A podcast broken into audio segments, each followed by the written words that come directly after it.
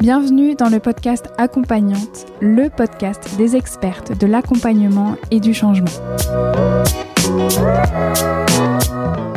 Je m'appelle Elsa Couteillé et je suis moi-même une accompagnante, une hypno, une hypnologue, praticienne en hypnose. Dans le podcast Accompagnante, vous trouverez un premier format d'épisode consacré totalement aux interviews d'expertes de l'accompagnement inspirantes. Je leur ai tendu un micro et je suis revenue avec elles sur leur pratique, leur parcours, leur vie, leur formation et sur tout ce qui les a amenées à être les accompagnantes qu'elles sont aujourd'hui.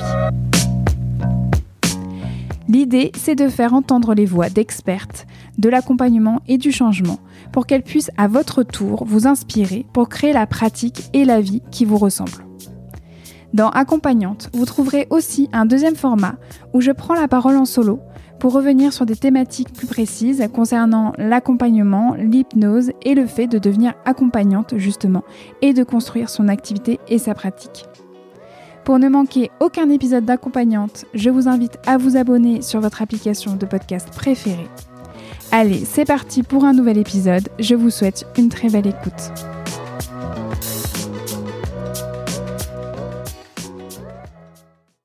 Bonjour et bienvenue à vous dans ce nouvel épisode interview d'accompagnante. Je suis ravie de vous retrouver et de vous faire découvrir la voix et la pratique d'une nouvelle invitée inspirante. Aujourd'hui, j'ai le plaisir et la joie de recevoir Anne Van Ift. Alors, accrochez-vous pour la présentation d'Anne, car ça va dépoter. Anne est une artiste, comédienne, autrice et metteuse en scène depuis 25 ans. Elle est aussi accompagnante en hypnose et praticienne en maïesthésie. Elle est également formatrice en autodéfense intellectuelle, émotionnelle, verbale et mentale depuis 15 ans. Vous qui connaissez mon côté multipotentiel, multipassionné, vous comprenez bien pourquoi j'ai eu envie de vous la faire connaître.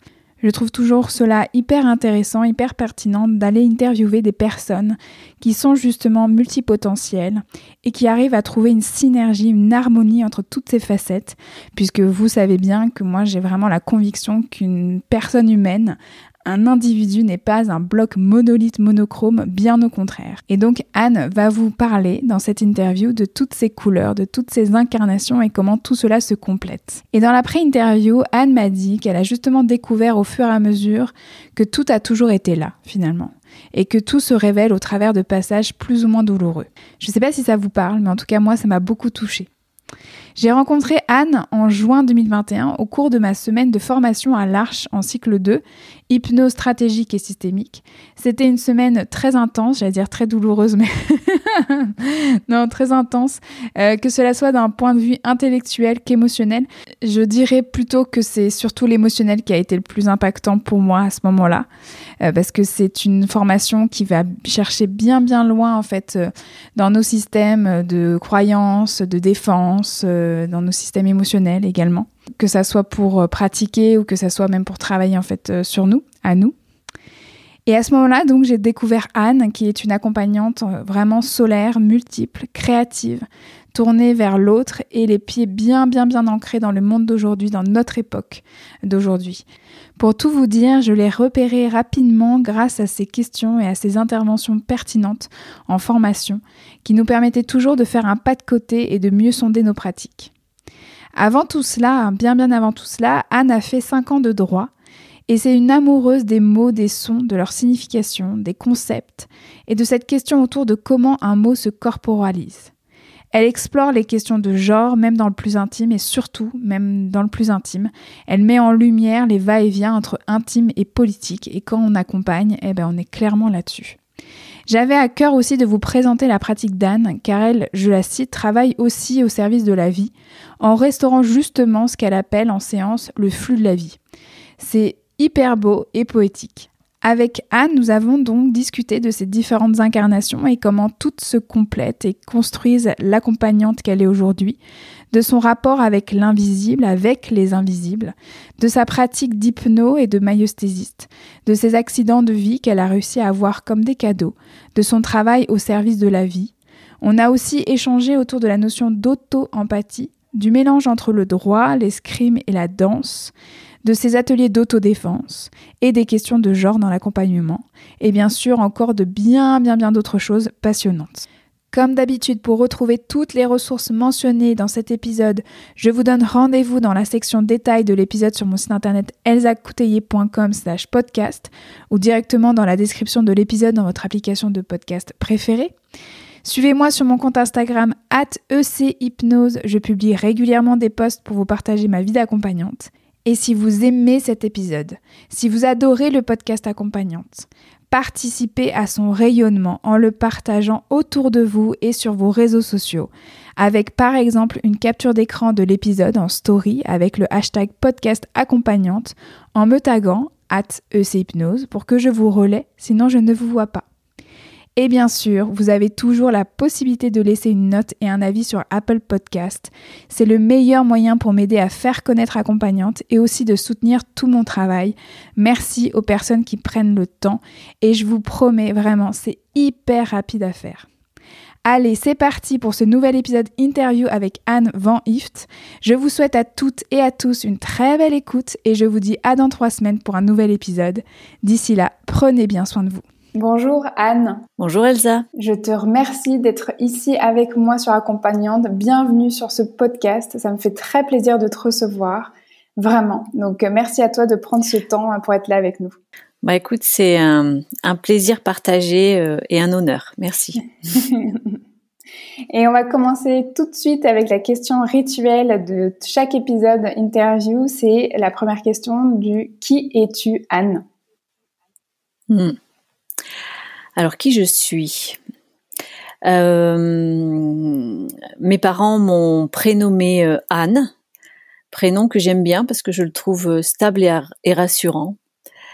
J'ai eu plusieurs noms de famille, hein, plusieurs épisodes de ma vie, mais celui que j'ai en ce moment, c'est Van Ift. moi, j'ai été assignée fille hein, par mes parents à la naissance. Et puis, ben, mon genre est féminin. Il correspond à peu près à mon sexe de naissance, en général. Euh, mais bon, en particulier, ça correspond, mais c'est moins binaire que ça. Je suis un peu plus, un peu plus fluide, on va dire, selon selon les les époques, la météo et puis euh, et puis mes, mes périodes d'âge. Euh, je, bah, je vais me définir aussi un petit peu par par plusieurs de mes de mes professions. Je suis artiste, euh, metteuse en scène, comédienne, euh, autrice. Et, euh, et puis ça depuis 25 ans, puisque je dirige une compagnie d'art mêlé. Art mêlé, ça veut bien dire ce que ça veut dire, c'est que j'explore un petit peu par le médium de l'art un peu tout, et notamment la, la science. Et euh, voilà, mes derniers spectacles sont, sont autour de, de, des neurosciences, des émotions, donc finalement pas très complètement euh, immergée dans, dans l'hypnose. Et euh, ben, je suis aussi hypnologue et puis je pratique ça depuis euh, en cabinet depuis euh, depuis quatre ans. Et puis euh, formatrice aussi en autodéfense mentale, émotionnelle, intellectuelle et verbale. Voilà, donc bah pour une part de ce que je suis, euh, euh, ça pourrait, euh, ça pourrait ressembler à ça. Hmm, merci pour cette première présentation. Comme je dis souvent à mes invités, hein, c'est vraiment quelques phrases pour démarrer cet épisode parce que finalement la réponse à, cette question qui es-tu déjà elle est mouvante, elle est très contextuelle hmm. aussi et puis de toute manière par rapport à au podcast accompagnante, c'est tout l'objet de l'interview, c'est de, de, de hmm. naviguer justement dans ces réponses de, à cette question qui es-tu? Mais c'est vrai que moi, on s'est rencontrés il y a quelques mois euh, sur une formation donc en hypnose stratégique et systémique à l'Arche.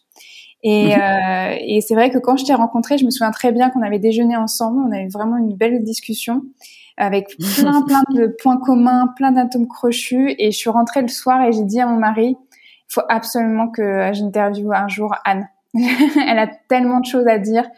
Euh, il y a plein de choses, euh, voilà que moi j'ai envie de, enfin il y a plein de thématiques euh, sur lesquels on va pouvoir échanger, qui vont être formidables et qui vont pouvoir inspirer les personnes. En tout cas, je le souhaite de tout cœur. Donc, euh, à nouveau, merci, euh, merci de prendre ce temps parce que je sais que justement, par toutes ces casquettes et toutes ces parties de toi, bah, tu as un emploi du temps très chargé. Donc, merci à toi. Et justement, tu fais trois métiers qui parlent de toi de façon complète. C'est un peu comme ça que moi j'avais synthétisé. C'est vrai que suite à notre échange avant cette interview, comme tu l'as dit, tu es artiste, comédienne, metteuse en, scène, chanteuse, clown depuis 25 ans. déjà, pour toutes ces casquettes, il faudrait toute une vie, mais en plus, tu es accompagnante en hypnose. Et tu l'as pas précisé, mais je sais aussi que tu es praticienne en maïesthésie, et on va en parler tout à l'heure. Et bien sûr, tu as cette, toute cette facette de formatrice qui est incroyable et qui est hyper intéressante en autodéfense intellectuelle, émotionnelle et verbale, et ça depuis 15 ans. Est-ce que tu peux nous parler un peu plus de ces trois incarnations et comment justement elles se complètent pour toi?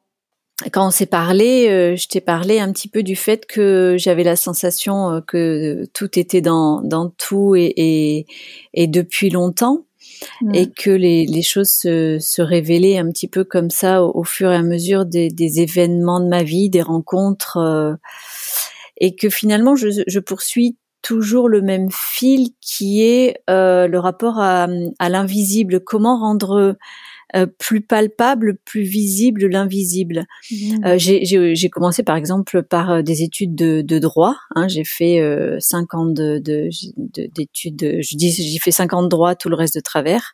Mmh. C'est pour pour la blague, mais en même temps, j'avais ce goût de rendre visible les règles qui nous agissent. Euh, la norme qui nous agit euh, et, et en, en, étant euh, et, et, et, et en étant artiste, ça me permet de mettre sur un plateau, de brasser l'invisible avec des, du symbolique, avec des, des êtres.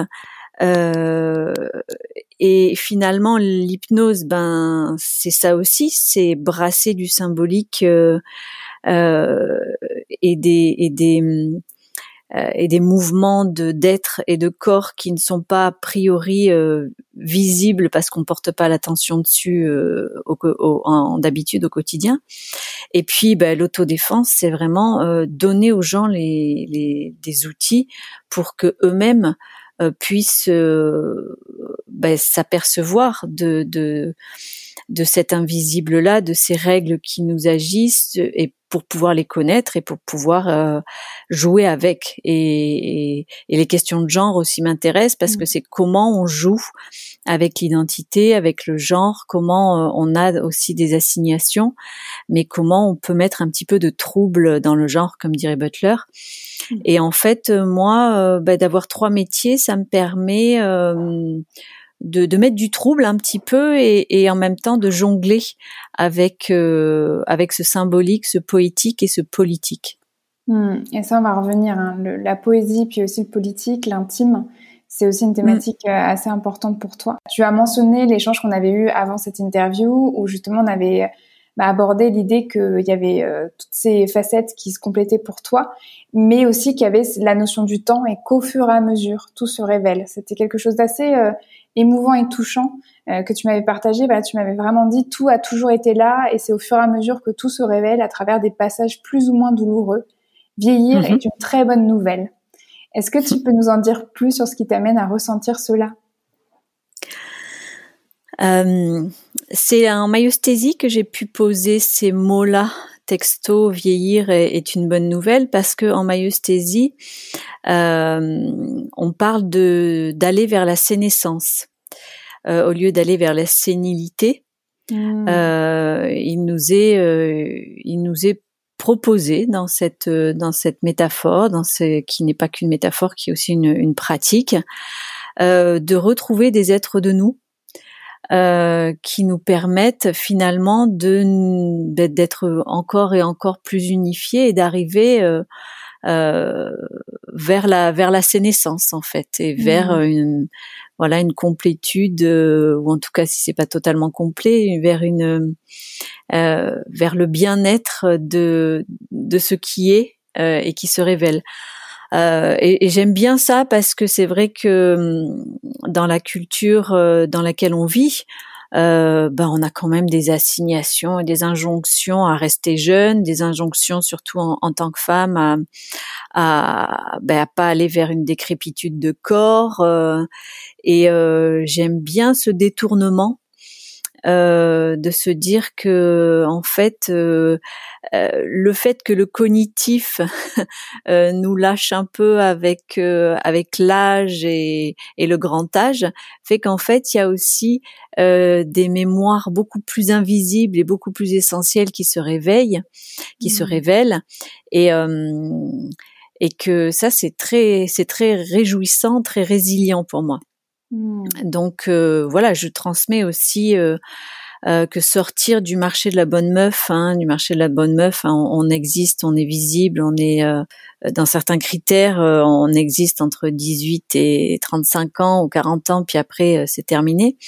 Eh bien, il y a un autre monde et ben on peut devenir beaucoup plus libre, on peut devenir beaucoup plus, certains appelleront ça folle, mais en tout cas beaucoup plus libre, découvrir plein de choses, découvrir la sororité, découvrir aussi le plaisir. Ouais, voilà, c'est assez fleuri et c'est assez chouette. Mmh, ouais. Et tu as nommé aussi là, la, la maïosthésie, c'est vrai que j'avais prévu d'en parler un peu plus tard, mais comme là on nomme la maïosthésie, autant euh, bah, explorer déjà euh, bah, cette pratique, parce que moi ça m'intéresse euh, beaucoup. Peux-tu nous parler de la maïosthésie, comment tu l'as rencontrée, bah, qu'est-ce que c'est finalement, qu'est-ce que c'est que ce truc-là, et comment toi tu l'utilises en tant qu'accompagnante, et justement aussi comme tu es accompagnante en hypnose, comment ta pratique de la maïosthésie se complète avec ta pratique de l'hypnose? Mm, mm.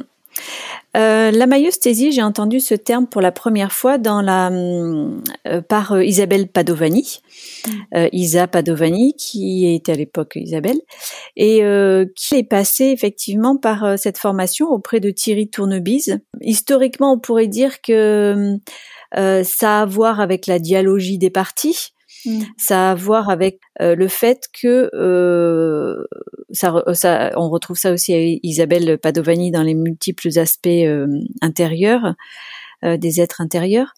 Mm. nous, en maïosthésie, il s'agit en fait de, vraiment de, de, de, de, dire que à l'intérieur de, de, notre être, de notre psyché, il n'y a pas des parts mais des êtres de nous, et Thierry les nomme vraiment euh, êtres de nous, euh, qui ont été euh, clivés à des moments où la psyché, elle a dû survivre, elle a dû mettre en place en tout cas des stratégies de survie, et que ben, l'idée de la maïosthésie, c'était, c'est d'aller chercher ces petits à droite à gauche pour ici et maintenant ben, faire une, une réintégration. Mmh. Euh, quand je dis les petits, c'est c'est pas tout à fait les petits parce qu'en fait des êtres de nous déjà ils sont ils sont la totalité de nous aussi, ils contiennent en eux la, totalité de, nous et en plus ils peuvent être euh, dans le passé, ils peuvent être en intergénérationnel, en interpersonnel euh, et puis ils peuvent même appartenir au futur. Donc en fait quand je dis petits, c'est c'est des êtres complets de nous avec lesquels on on, dialogue et quand on les rencontre, en fait, on ne cherche pas à les, à les consoler, à les rassurer, à les, à faire changer quoi que ce soit. On cherche à, à mesurer ce qu'ils traversent, à mesurer leurs leur ressentis, leur, euh, euh, leurs émotions et à les voir. Mmh. Et ça, ça rejoint beaucoup, beaucoup le théâtre euh, et beaucoup aussi mon, mon rapport, euh, je dirais, avec euh, les, les invisibles et, et, et, les oubliés et les sans-voix. je suis très, très sensible dans, dans tout mon être et dans tout mon travail à rendre visibles les, les laissés pour compte, les invisibles, les les, les sans-voix. J'ai beaucoup travaillé sur euh, sur Antigone, sur celles qui parlent quand même. Euh. Donc la maïosthésie, c'est c'est rendre visible euh, les êtres de nous euh, qui ont traversé euh, des, des choses pas cool. Mmh. et, et, qui ont été clivés. Alors soit c'est même des, des, êtres qui sont des ressources, ils sont tellement précieux qu'on les a clivés, ou ils ont tellement eu mal que bah, qu'il faut quand même être guidé pour aller les chercher mmh. et euh, et les voir et puis leur apporter notre présence. Donc on s'assoit à côté d'eux euh, et puis on entend et euh, surtout on, on est ok pour entendre leur tristesse, leur colère, mais on n'a pas d'intention de les modifier. Mmh. Ils sont parfaits en l'état en fait. Comme une, comme tout cabossé parfait. Et ça, je suis très sensible. On y reviendra, mais je suis très sensible aux êtres cabossés en fait. Mm. C'est quand même une grande posture hein, là de. Enfin, quand je dis grande, c'est une avec beaucoup beaucoup d'humilité euh, et de présence, euh, surtout de lâcher hein, la toute puissance, de lâcher le faire. Qu'est-ce que c'est mm. euh, Enfin, ça implique un grand grand apprentissage. Mm. Oui, oui, oui. J'ai, j'ai. Euh, tu me demandais comment est-ce que ça, hum, ça chemine, ça se complète avec l'hypnose. Mm. C'est vrai que la, la, euh, la maïesthésie euh, travaille sur le fait vraiment de ne pas intervenir. C'est mm. apporter sa présence. Euh, la, la, la, personne qui, qui vient, euh, on va aller écouter les êtres qui appellent. Euh, et les êtres, ils appellent par le téléphone du symptôme. Donc on va aller écouter les êtres qui appellent.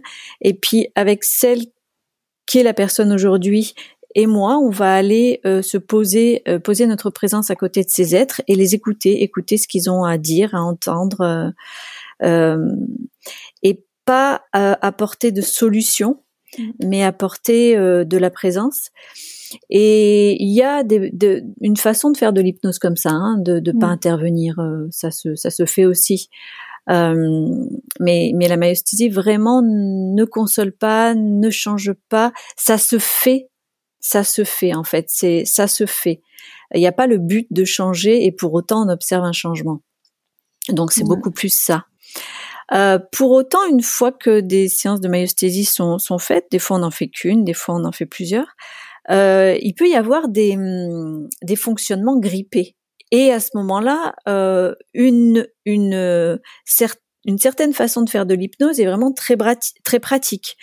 Euh, il peut y avoir des automatismes qu'on peut questionner, mais qui, qui sont cognitivement euh, euh, grippés, bloqués, et pour lequel un, un, un petit coup d'hypnose, c'est-à-dire de euh, d'intervenir sur euh, des mécanismes et être un petit peu plus interventionniste, et eh ben ça peut être vraiment intéressant.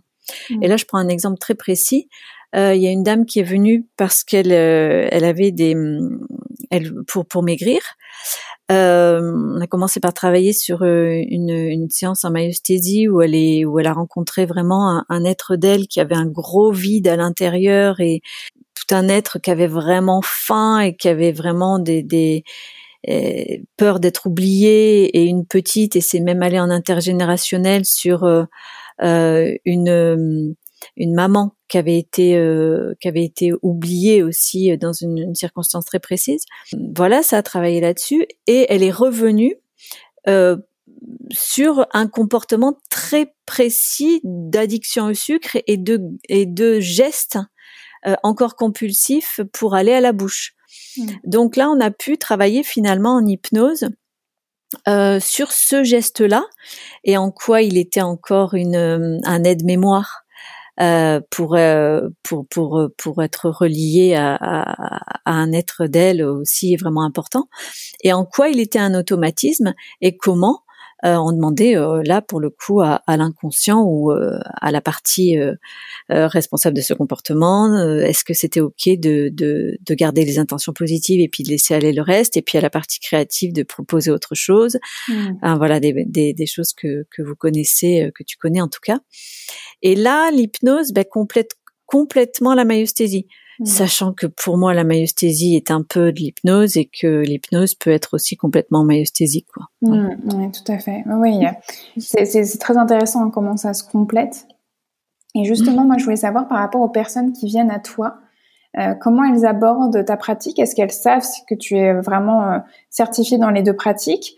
Euh, ou est-ce qu'elles viennent te voir parce que c'est toi? Euh, Et parce que ma question derrière, c'est quand elles viennent à toi avec leurs demandes, avec leurs symptômes ou leurs leurs besoins, est-ce qu'elles euh, s'orientent plutôt en disant mais là j'aurais besoin d'une séance en maïesthésie ou une séance d'hypnose? Ou c'est vraiment toi qui euh, qui crée euh, la structure de l'accompagnement par rapport en fait aux informations que tu reçois et par rapport à, par rapport à ce que tu ressens? Hmm. Bah, moi pour le moment par exemple je, je n'ai que du bouche à oreille. Hmm. je, je, je n'ai pas de site, j'ai à peine une page Facebook. Euh, mais euh, j'ai que du bouche à oreille. Donc en fait, euh, il se trouve qu'il y a un psychologue qui est venu, il y a un ostéo qui est venu, il y a une médecin qui est venue. Euh, et, et, donc du coup, c'est j'ai euh, deux psychologues qui m'envoient des personnes, une médecin qui m'envoie des personnes, l'ostéo avec qui je travaille, avec qui on s'envoie des, des personnes aussi. Donc en fait, pour le et par mes, mes formations aussi d'autodéfense, mmh. euh, j'ai des personnes qui viennent directement me voir. Et c'est vrai que euh, les gens, c'est très rare qu'ils aient une demande assez précise. Voilà, moi je veux l'hypnose ou je veux la maesthésie. Euh, mmh. Ils viennent en fait euh, parce que c'est, ils ont été, ils, ils m'ont recommandé. J'ai été recommandée. Alors je sais pas trop ce qu'ils se disent entre eux. Va voir Anne. Est-ce qu'ils disent bah va voir va voir Anne euh, ben, je sais pas trop ce qu'elle fait mais en tout cas euh, moi je me suis sentie vachement mieux après. Euh, ou bien est-ce que tu connais un hypno ou euh, euh et puis ensuite ils, ils viennent me voir. Et quand ils viennent me voir ben je leur explique un peu les, les deux démarches. Et Très souvent, on commence quand même par de la maïesthésie. Ou bien il y a vraiment des gens qui sont déterminés à, à tester l'hypnose et à voir l'hypnose. Moi, j'arrive toujours à, à, mettre un peu de maïesthésie là-dedans parce que la maïesthésie, en fait, pour pour pour ceux qui, qui nous écoutent, celles qui nous écoutent, c'est c'est une grosse façon aussi de faire de l'écologie. C'est toi qui mmh. c'est toi qui me l'as nommé aussi. Mmh. C'est vraiment aussi euh, euh, Thierry Tournebise appelle ça vraiment la psychologie de la pertinence. Mm. C'est-à-dire que si la personne, elle est là avec ce qu'elle est, tout est pertinent. Mm. Mais on ne sait pas en quoi c'est pertinent. Et on a euh, à aller interroger directement les êtres, euh, les êtres en hypnose, on appellerait peut-être ça les, les parties, dans quoi c'est pertinent et qui fait quoi? Alors si on se, si on, on, on rajoute là-dedans un petit peu des choses d'IFS, on pourrait des fois en maïesthésie on tombe sur sur quelque chose qui est là parce qu'il a à être là et qui fait le taf et qui euh, et qui sait pas pourquoi. Ben ça peut être un gardien par exemple, une gardienne. Euh, mais ce qui est super cool euh, en maïesthésie, c'est que en fait on sait pas et on va demander. Donc en fait, on n'est pas censé savoir et on va demander qui est là, qui fait quoi, à quoi ça sert et que ça a l'air vraiment pertinent. En tout cas, ça avait l'air vraiment pertinent à un moment donné. Et est-ce que c'est est-ce que est-ce que l'être est voilà est au courant que ça ne l'est plus et en tout cas, il veut être vu, il veut pas être oublié. Euh, mais tout est pertinent. Donc ça, c'est extrêmement vivant comme euh, mmh, mmh, mmh comme pratique parce que hum, peut-être j'en reparlerai de cette pertinence par rapport au, au, au cadeau euh, de la vie sur l'une de tes questions. Hum. Mais en tout cas, c'est très éclairant. Hein. Merci d'avoir pris le temps de nous, nous préciser ça. Et donc, très belle transition par rapport à, justement euh, bah, à ces accidents de vie euh, donc tu m'as parlé tu voilà tu m'as vraiment évoqué des accidents de vie des traumatismes un cancer aussi et tu m'as dit je brasse tout ça comme des cadeaux Parfois, le papier cadeau est raide, mais c'est des choses qui font partie de mon accompagnement, de ma créativité. Je les réintègre sans arrêt dans l'accompagnante que je suis. Et donc, euh, tu m'as aussi dit d'ailleurs qu'un de tes superviseurs euh, en maïesthésie t'avait fait comme retour, euh, tu as l'expertise de ta souffrance. Et donc, Anne, peux-tu nous dire comment tous ces cadeaux ont participé à la construction de l'accompagnante que tu es aujourd'hui? Alors, ces cadeaux, bah, c'est euh, c'est une façon un peu poétique de parler de la croissance post-traumatique. C'est la, la, possibilité que j'ai eue, euh, euh, en étant accompagnée, aimée et écoutée, hein, de rendre fertile des événements que j'ai traversés. Mmh. Euh, ça m'a permis de, de me rencontrer moi-même, en fait. C'est un, c'est des événements euh, traumatiques euh, de arriver dans l'enfance, euh, dans, dans ma jeune vie d'adulte. c'est une façon de donner du sens à l'insensé en fait. D'ailleurs, en, en, en c'était Virgile qui, qui avait dit cette en formation là cette cette phrase qui dit on peut donner du sens à tout, mais tout n'a pas une raison d'être. Hmm. Et ça c'est vraiment important pour moi, c'est que euh, la résilience parle du, du fait que dans la vie, il arrive des choses, des choses qui ne devraient pas arriver. Et pourtant, ça arrive. Euh, et donc se, se, mettre face à ce qui est, vraiment libérer les émotions qui, euh, qui doivent qui doivent être être je dirais, être vécues, les mesurer, les, les entendre, les reconnaître, mais ça permet de que l'horreur des faits euh, n'entache pas la beauté des, êtres, c'est-à-dire que il nous arrive des choses, on se met face à ça, on pleure, on crie, on voilà, et ensuite, euh, ben, toute cabossée qu'on est, on, mesure et on prend la fertilité quand on se relève, parce qu'effectivement, euh, ben, c'est vraiment le truc de dire euh, on, grandit de tout ce qu'on ne meurt pas, donc euh, aussi il y a le, il y a ce risque réel de mourir. Et quand j'ai eu euh, ce, ce cancer-là, euh, j'ai mesuré vraiment mmh. que euh, bah, que je, je, pouvais mourir. Et et quand on se relève de ça, c'est une c'est une opportunité de donner du sens et donc de, de fleurir avec ça.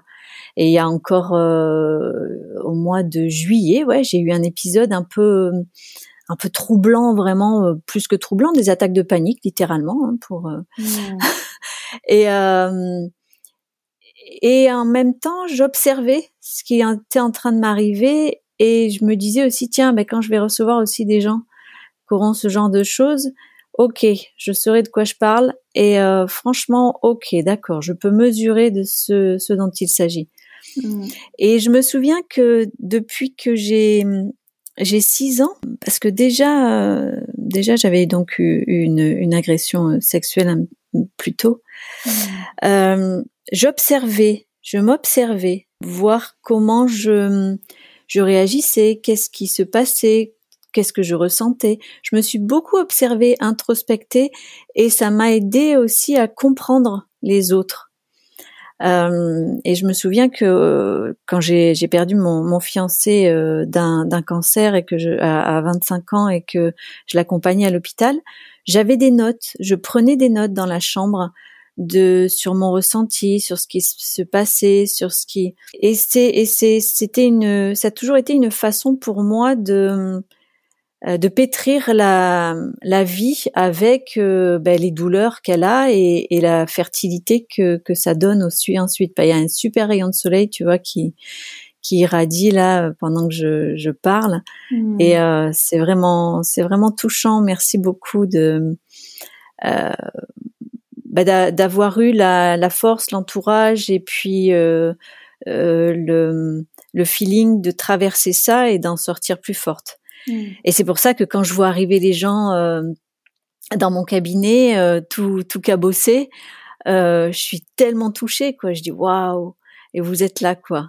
Et vous êtes là, et waouh, puis ça, ça, ouais, il y a du soleil qui rentre encore, et et vous êtes parfait en l'état, quoi, tout cabossé avec.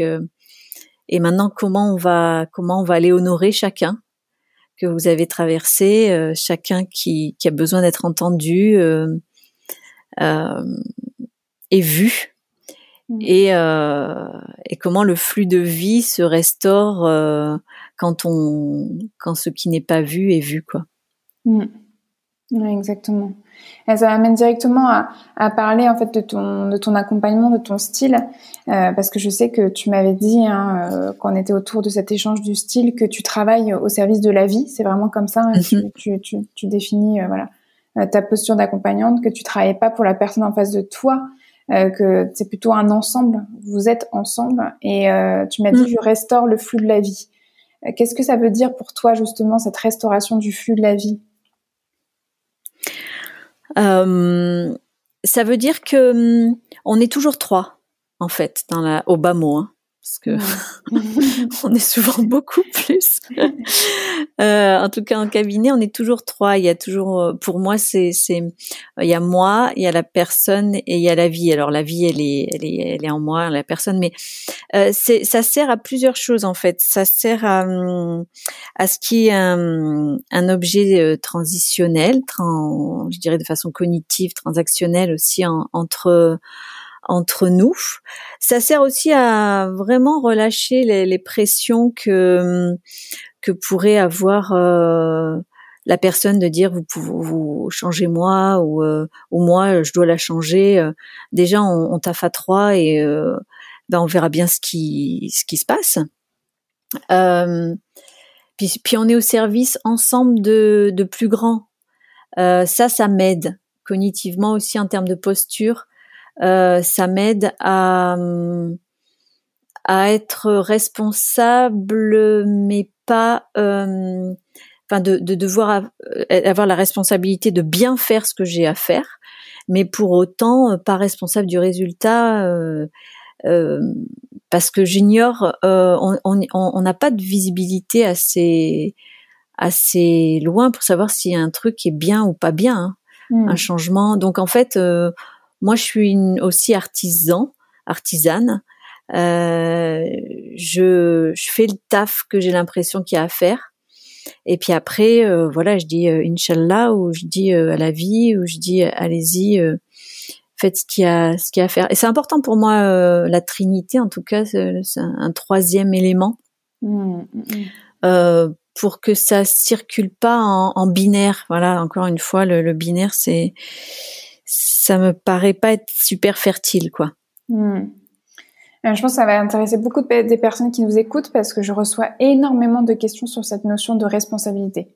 Comment t'as fait toi hmm. pour être à l'aise avec cette notion de responsabilité? Comment tu fais pour ne pas prendre euh, trop en charge les gens ou trop en charge leurs changements. Euh, moi, je me sens trop impliquée, ça me met une pression de dingue. Ou euh, au hmm. contraire, ça me permet de vraiment booster, mais parfois j'ai l'impression que c'est trop.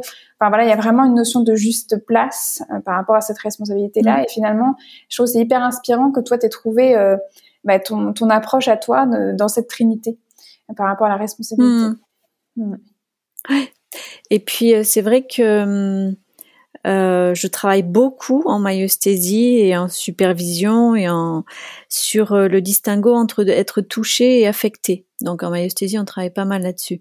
On est touché, on est touché par euh, par les êtres, on est touché, oui, on n'est absolument pas en distance lointaine, etc. Donc on est touché. Pour autant, euh, là où ça, où ça, ça peut glisser, c'est quand on est affecté. Mmh. Et je dirais que, ben en fait, euh, ça arrive tout le temps.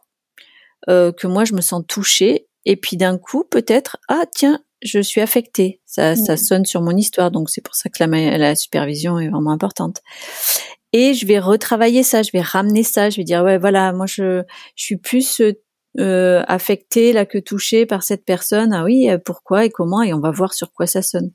Donc en fait, euh, c'est être ok avec ça. C'est que des fois on est touché, puis des fois on est affecté et on sait que affecté, ça permet moins euh, que la relation soit soit. Encore une fois, ça va être mon mot, mais ça va être fertile quoi, parce que c'est mmh. pas mal ou bien.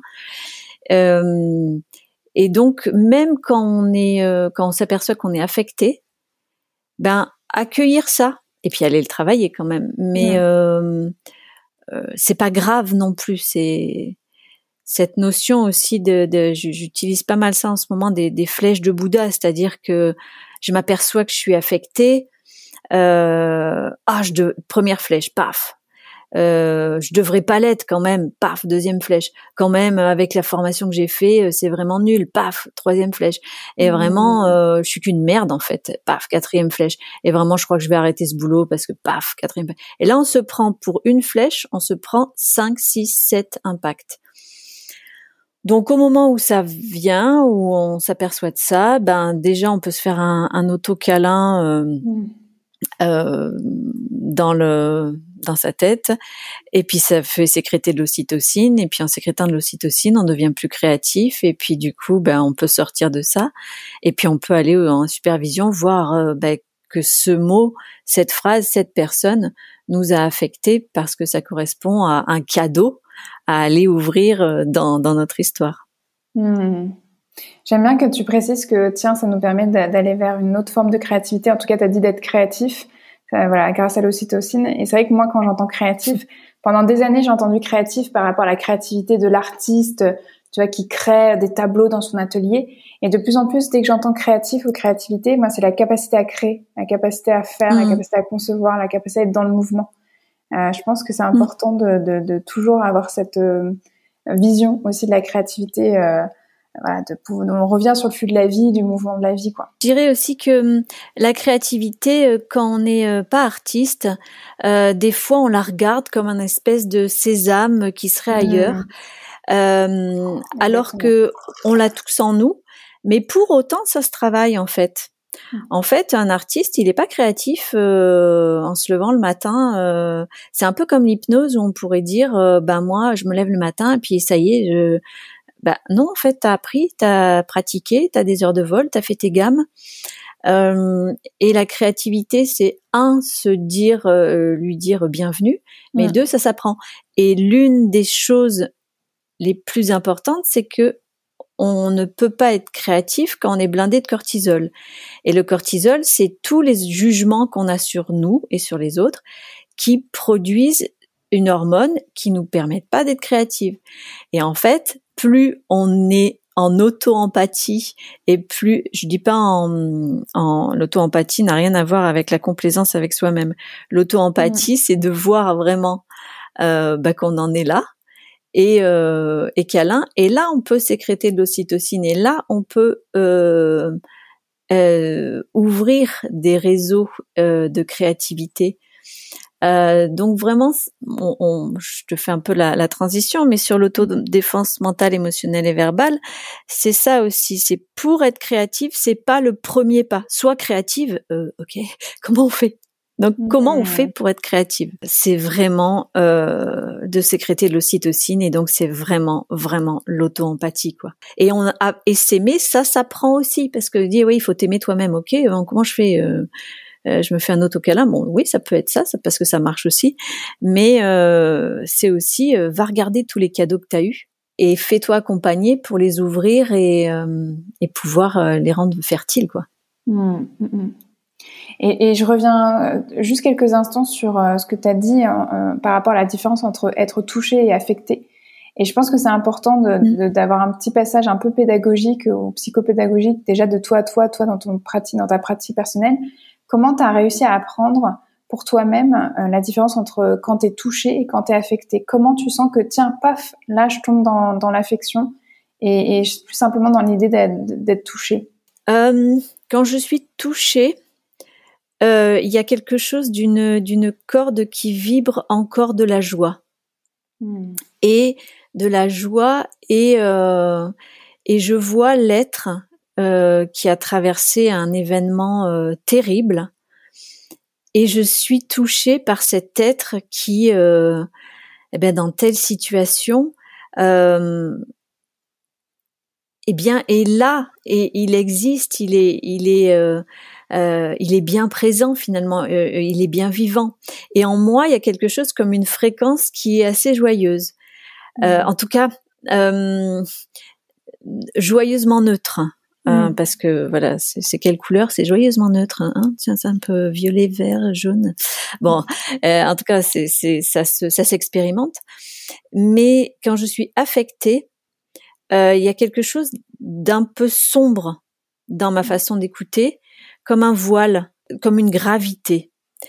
Euh, très très concrètement, je surveille ma ride du lion, c'est-à-dire mm. le, le euh, le, le, le ben voilà, les, du lion, c'est au-dessus de, du nez. Et quand ça commence à être trop, trop, trop crispé, que quelque chose se voile un peu, euh, je me demande, le, mieux c'est de se demander, hein, euh, Anne, euh, il y a quelque chose là qui te touche, euh, qui t'affecte dans ton histoire? Ah bah oui, ok, est-ce que tu serais ok pour que tu ailles le rencontrer après la séance? Parce que du coup là, on, on, on va continuer ça et puis tu iras le poser. Ouais, ok. Et là, je, retrouve la grâce. Ou hmm. pas, hein, parce que des fois je le vois pas et puis des fois je suis comme tout le monde, embringuée dans le, dans le bazar. Mais en tout cas, je n'hésite pas à me parler pendant la séance. Hmm. À un moment donné, il y a un truc, j'ai perdu les pédales, machin, je me pose et puis je me dis, ok, qu'est-ce qui t'arrive, ma, ma chérie? Ouais, ah, c'est là que ça t'a touché. Ouais, ouais. Dis donc, t'aurais vraiment à cœur d'accompagner là, mais là, ça, tu sens que que t'es plus que touché, t'es affecté, c'est ça, ouais. Et ça correspond à ton histoire, ouais, ok. Mais ça va de plus en plus vite, hein. Mmh, euh, parce que là, ça, on dirait le monologue, il fait la meuf, ça fait, ça fait son pendant pendant le truc et euh, pour autant, il vaut mieux ça parce que de toute manière, la personne en face, elle sent tout. Mm. Quand on est en, faut savoir, hein, quand on est en état de conscience modifié, euh, on peut pas tricher. Hein. Enfin, en tout cas, moi, je pense que donc vaut mieux faire son son nettoyage. En plus, c'est pas c'est pas aller s'introspecter à ce moment-là, c'est dire à l'être de soi, est-ce que tu es ok pour qu'on en parle après? Chaque fois que vous avez une tension, chaque fois qu'on a une euh, une perte de réseau, chaque fois qu'on ne sait plus quoi faire, chaque fois qu'on panique, c'est qu'on a été affecté. On se sent pas légitime, on se sent euh, abandonné comme la personne qui est en train de nous parler du fait qu'elle se sent abandonnée.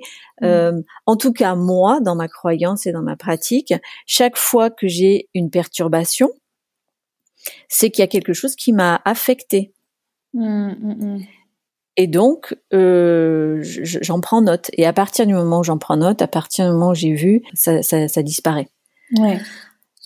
C'est aussi, je, voilà, là, mon métier d'actrice euh, m'a aussi appris, c'est-à-dire que ben, c'est aussi des années, des années d'improvisation euh, qui fait que, ben, que même quand on sait plus ce qu'il faut faire, euh, de toute manière, la personne en face, elle le sait pas. Ça, les, les, les thérapeutes, ils devraient savoir hein, qu'en fait, euh, personne ne sait n'est censé savoir ce que vous allez faire. Donc, en fait, tout ce que vous faites, ça peut passer pour euh, pour de l'art. Hein. Mmh, mmh, mmh. Donc, euh, c'est comme quand on est sur un plateau, personne ne sait en fait ce qu'il devrait avoir. Donc, si c'est là, bah voilà, c'est ça, ça, se fait autrement. Et puis et puis, euh, il y a aussi une clé que moi j'utilise, c'est que euh, pour moi, j'ai remplacé la croyance de, euh, de faire des erreurs par faire des expériences. Tout est expérience. Alors des fois c'est des expériences joyeuses, des fois c'est des expériences confortables, des fois c'est des expériences inconfortables qu'on n'a pas envie de reproduire, donc on va prendre les moyens de faire autrement. Mais la notion d'erreur ou de réussite, elle est plus trop dans mes euh, euh, dans mon système de valeurs. Mmh. Je fais des expériences heureuses, malheureuses, euh, euh, mais du coup j'ai moins peur de me tromper puisque la notion de se tromper est plus vraiment euh, réelle. Mmh, C'est mmh, que je fais un truc et cette expérience, ben, elle est partagée, elle est par contre, je, je, la, je la partage avec d'autres, hein, avec des superviseurs, avec euh, avec le public, avec. Euh, mais c'est toujours des expériences. Mm. C'est assez euh, pour la créativité, c'est assez intéressant parce que si on a peur de se tromper, ça, ça bloque l'imaginaire. Mm. Alors que si on dit de toute manière la personne ne sait pas, ce qui est le plus compliqué, hein, franchement, mm. c'est quand on est entre nous en formation. Hein c'est l'horreur. Parce que entre nous en formation, on se dit l'autre, il sait ce qu'il faudrait qu'on fasse. Euh, et il a, on fait son autocaméra, il a un jugement sur nous, et euh, en fait, euh, on va se planter parce qu'il va dire tiens, t'as pas fait l'exercice. Donc c'est le pire des, des configurations. Mais en cabinet ou entre nous bienveillants, peut se surprendre euh, et puis laisser faire quoi. C'est ce qu'avait dit, ce que m'avait dit aussi Jonathan euh, euh, que j'avais eu en, en formation sur le Prat 2, je crois, Jonathan Belgrou, je crois. Oui. je sais pas, il m'avait pas dit à moi, mais c'est un truc que j'avais retenu. On fait nos gammes à l'extérieur. C'est-à-dire, on fait nos gammes d'hypnose, nos trucs techniques à l'extérieur, mais au moment où on est euh, dans la séance, c'est c'est parti, c'est c'est euh, on y va quoi, on se laisse porter par ce qui se passe. Et ça, c'est vraiment euh, complètement aussi au théâtre ou en danse où on, fait nos gammes, on, on, bosse dur, on apprend nos textes. Mais une fois que c'est parti sur le plateau, c'est parti quoi. Il s'agit pas de dire ah non mais finalement je vais faire si je vais, je, je, me suis trompée, on va refaire. Donc il y a aussi vraiment la notion pour moi de faire ses gammes Mm. D'apprendre, de lire, de, de, poser ses cadres et tout ça. Mais une fois qu'on est en séance, euh, c'est parti, quoi. C'est la relation qui, qui est le plus importante et euh, le plus important. Et euh, pour moi, le troisième élément qui nous qui nous a mis en relation et qui fait que ce qui a doit ce qui doit se passer se passe, quoi.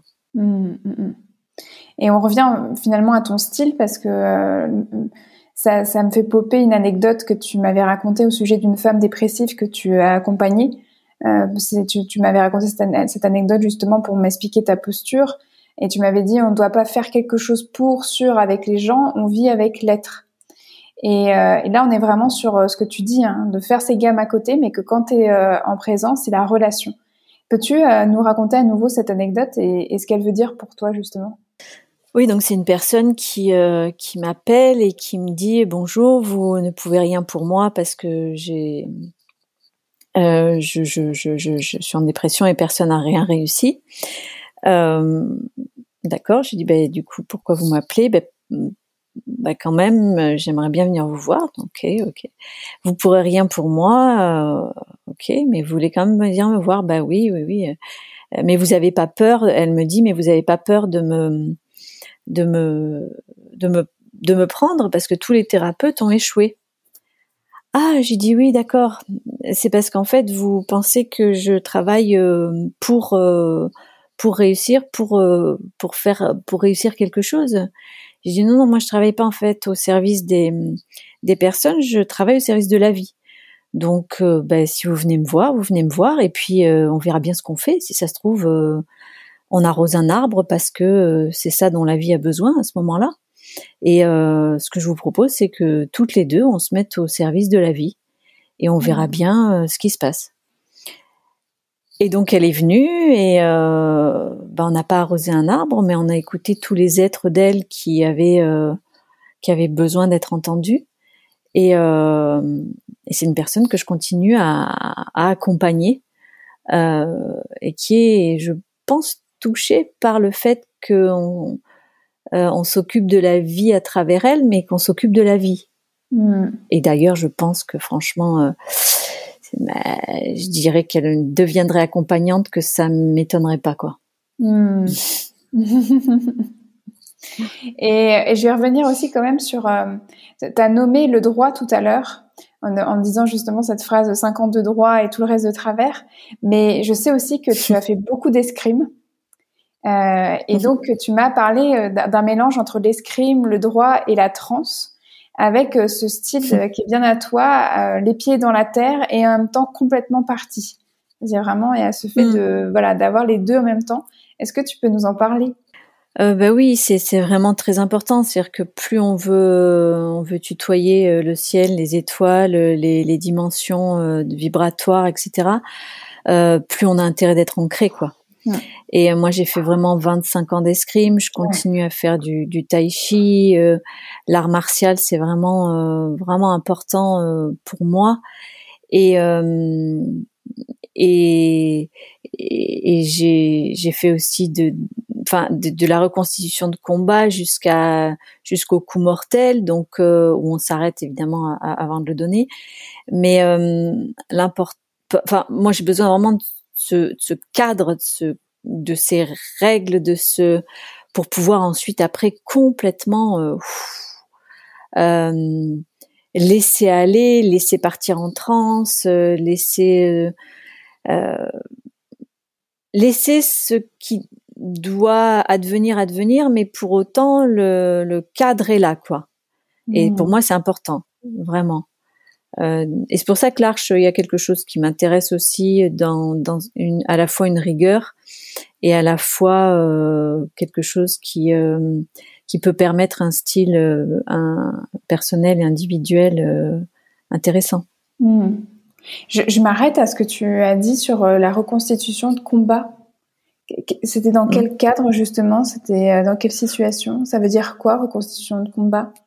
Bah, C'est-à-dire qu'il y a des bottes Hein, en, en, escrime, en épée, euh, des bottes qui font que, avec un certain enchaînement, une certaine phrase d'armes, euh, on arrive à aller jusqu'à ces dagues à pierre, à enfoncer la dague euh, sous la troisième côte pour atteindre directement le cœur. Hmm. Et donc on, on, s'entraîne à reconstituer tous ces mouvements, mais évidemment on va pas jusqu'au jusqu'au coup mortel, parce que sinon on le ferait qu'une fois.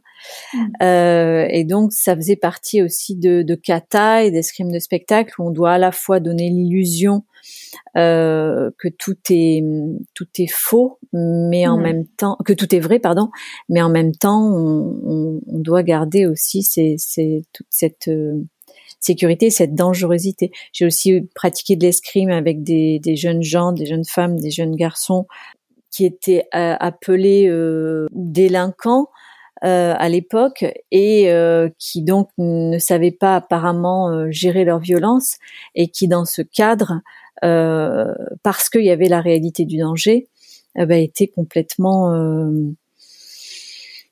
euh, focalisé complètement, on va dire, euh, sur le respect de la vie, quoi. Et donc, mmh. c'était complètement résilient aussi de travailler avec eux. Ouais, super intéressant. Et euh, c'est vrai que quand j'interroge sur le style de, la personne, de l'invité, sur sa manière d'accompagner, je pose aussi parfois la question des rituels qui peut justement, qui, des rituels qui peuvent rythmer soit une séance ou soit son quotidien. Et euh, on a parlé ensemble d'un de, d'un rituel que tu avais toi euh, au tout début d'un accompagnement. Je sais que tu demandes l'autorisation pour accompagner la personne que tu reçois en faisant un 8 entre le siège et, et le sien. Euh, quel est ce rituel? Est-ce que tu nous, est-ce, que tu peux nous en parler? D'où cela te vient? Euh, Et qu'est-ce qu'il incarne pour toi? Oui, alors déjà, je, je, tiens à dire que je le fais quand la personne n'est pas là. Hein. Ah, je fais pas, je fais pas, que, je fais pas quand la personne est là parce que ça serait, bon, ça serait possible, mais en tout cas c'est pas ça. Euh, et, j'ai réfléchi à pourquoi je fais ça. En fait, quand la personne n'est pas là, je, voilà, je fais un, un 8 d'infini, comme je fais aussi du, du tai chi, je fais la, la, la spirale du, du yin et du yang. Euh, et puis, alors, c'est, je me suis dit à quoi ça sert euh, ça? Euh, Déjà, ça me met moins en mouvement, euh, donc ça fait du bien. Euh, je sais aussi que c'est un ancrage avec ma pratique de combat, avec ma pratique de yin de yang. Pour moi, c'est très important d'ouvrir une séance et de la fermer. Hmm. Euh, ça permet de plus laisser euh, dans l'espace ce qui a à être laissé et, euh, et à fermer, de pouvoir passer à autre chose. C'est ça, c'est aussi ce qui me reste du de l'espace transfiguré de la scène. Hein. Il se passe mmh. quelque chose dans la scène, dans cette scène entre ces deux personnes, euh, la personne thérapeute ou, praticienne et puis euh, l'autre. Et cette scène-là, elle est, euh, elle est dédiée. C'est un espace cathartique aussi. Donc voilà, ça, ça, ça fait ça.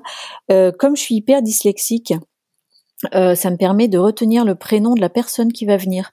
Mmh. Donc ça, c'est vraiment euh, purement cognitif, mais euh, en demandant l'autorisation euh, d'accompagner Mathilde, ben ça me fait pas me dire quatre fois, cinq fois Mathilde. Et ce qui est important pour moi, parce que j'ai des gros problèmes de, j'avais des gros problèmes avant. Maintenant, c'est terminé. Mmh. ça, je viens de me faire mon auto-hypnose. Mmh. de retenir les prénoms.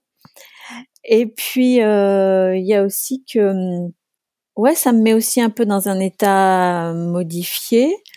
Euh, ça m'inscrit aussi dans une lignée. Euh, y a, j'ai, un morceau de bois aussi. Je fais, je fais, euh, je fais brûler aussi des, des choses, des, de, du pont du Garde chez moi, euh, qui, que ma mère euh, récolte aussi de, de la cante. Euh, ça fait une odeur et en même temps, ça me relie aussi à une lignée. C'est-à-dire que je suis pas toute seule et ça, ça, ça aide à la posture dont on parlait mmh. tout à l'heure. Euh, je suis une accompagnante, mais je suis une humaine en fait. A eu plein de versions de, de moi avant, euh, euh, et là, euh, on va tout ensemble porter notre attention sur la personne qui va venir. Donc c'est mmh. symbolique aussi. C'est aussi cette, euh, je suis pas toute seule. Et c'est une, une, métaphore où, où, où c'est réel et c'est réel puisque la métaphore devient réelle si on a si on a si on se l'approprie, euh, de dire bah tiens voilà, Lucie, s'il te plaît, est-ce que tu peux me filer un coup de main pour Mathilde? Lucie, je pense à la, la, la femme préhistorique. Mmh. J'appelle un petit peu toutes mes lignées, toutes mes ancêtres, euh, euh, tous mes ancêtres à, accompagner, puis ceux à venir aussi. Autant qu'à faire, on prend, on prend tout le monde. Mmh, je dis pas mmh. tout ça, mais en tout cas, il y a ce la vie, le flux de la vie. Euh, on n'est pas seul et et je trouve que c'est un chouette cadeau à faire avant que la personne arrive, que de savoir qu'il y a autant de monde qui l'attendent et qui et qui sont là pour elle, là, juste une heure et demie rien que pour elle, pour au service de la vie, pour pour pour vivre ce qu'il y a à vivre, parce qu'en fait je sais pas vraiment ce qu'il y a à vivre moi. Mm, mm, mm. Je me mets au service et puis ça, ça le fait. Donc mon rituel, ça me permet d'ouvrir l'espace, de le fermer l'espace comme une fermeture éclair. Euh, et puis que que cognitivement, ça ça me met en route. J'ocytocine aussi parce que quand je suis avec plein de mes de mes copines, de mes copains euh, humains et, et, autres plantes aussi, j'ai aussi mes plantes à qui je dis allez les filles, on c'est ok pour vous. Euh, je parle aussi. Euh. Mais tout ça n'est pas si euh, ésotérique que ça. C'est mmh. plutôt cognitif, on va dire, mmh, mmh. et symbolique. Et c'est pour ça que, que voilà, je, je fais tout ça. C'est comme si c'est ce mouvement, ces mouvements comme ça, ça ouvrait le, une dimension symbolique et cognitive qui ouvre le champ des possibles. Voilà, ça qui est. Et, et, de toute manière, c'est, c'est, hum, moi je trouve ça euh, très, comme tu dis, très euh, dans le symbolique et euh, ça permet, comme tu l'as dit tout, tout au début, ça permet d'ancrer, ça permet de démarrer quelque chose. Et en même temps, là, moi, ce qui m'a fait tirer, c'est le fait de le fermer, parce que moi, je trouve que quand même, quand on démarre l'accompagnement, on n'a pas beaucoup d'outils. comme ça, alors peut-être parce que c'est fait exprès, parce qu'on nous pousse à aller chercher pour nous, mais c'est pas si simple. Euh, là, c'est super mm. que toi, tu aies pu avoir euh, ce, rituel qui se crée pour toi, parce que non seulement pour ouvrir, mais aussi pour fermer le champ. Moi, je pensais surtout, ça m'a fait titre par rapport à la fermeture, quand tu disais que tu fermes ça aussi comme une, voilà, comme une clôture euh, de la séance, parce que c'est vrai que parfois on manque d'outils pour laisser voilà ce qui s'est passé au cabinet et pas le ramener, pas le porter, et pas se charger de ça. Euh, par conséquent, comment tu fais pour euh, fermer? C'est que à nouveau, tu te remets en mouvement comme ça et tu refais des 8 et tu, à nouveau, tu t'appelles, euh, tu, tu, tu, tu, prononces des phrases ou c'est autrement? Oui, ça peut être un 8. Euh, c'est vrai que je remercie tout le monde.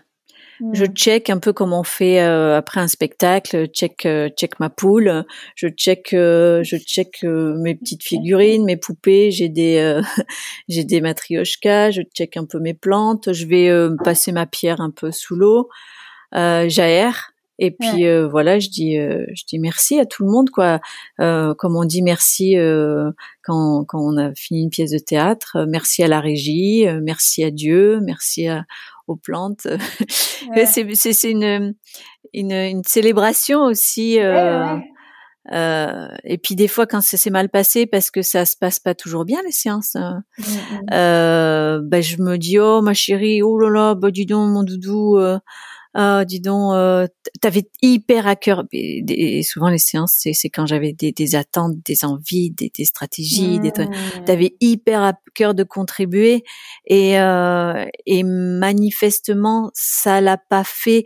Alors faut se méfier hein, de ça l'a pas fait parce mmh. que hum, on sait jamais ce qui se passe pour la personne. On sait jamais si vraiment ça l'a fait ou pas parce que on peut avoir une impression, mais euh, et ça je l'ai appris aussi en, en spectacle. Euh, des fois, vous avez des salles qui sortent euh, quasiment en silence ou presque, et vous dites oh là là, ben, on a fait de la merde, c'était nul, tout ça. Et les gens vous disent après, on a été bouleversés, on il y avait mmh. rien à dire quoi. Mmh, mmh, ah ouais, c'est ça. En fait, ils se sont tus parce qu'ils étaient bouleversés. Ok. Et donc, quand les gens partent, moi, la seule chose que je dis quand moi, j'ai pas bien vécu les trucs, c'est euh, ah, t'avais tellement envie de contribuer, Anne, t'avais tellement préparé ton coup, et en fait, euh, c'est pas ça qui s'est passé. T'es vraiment un peu triste. C'est ça, ouais, bah ouais, j'avais vraiment envie de contribuer, et puis ouais, voilà, bah je m'écoute et tout ça. Ok.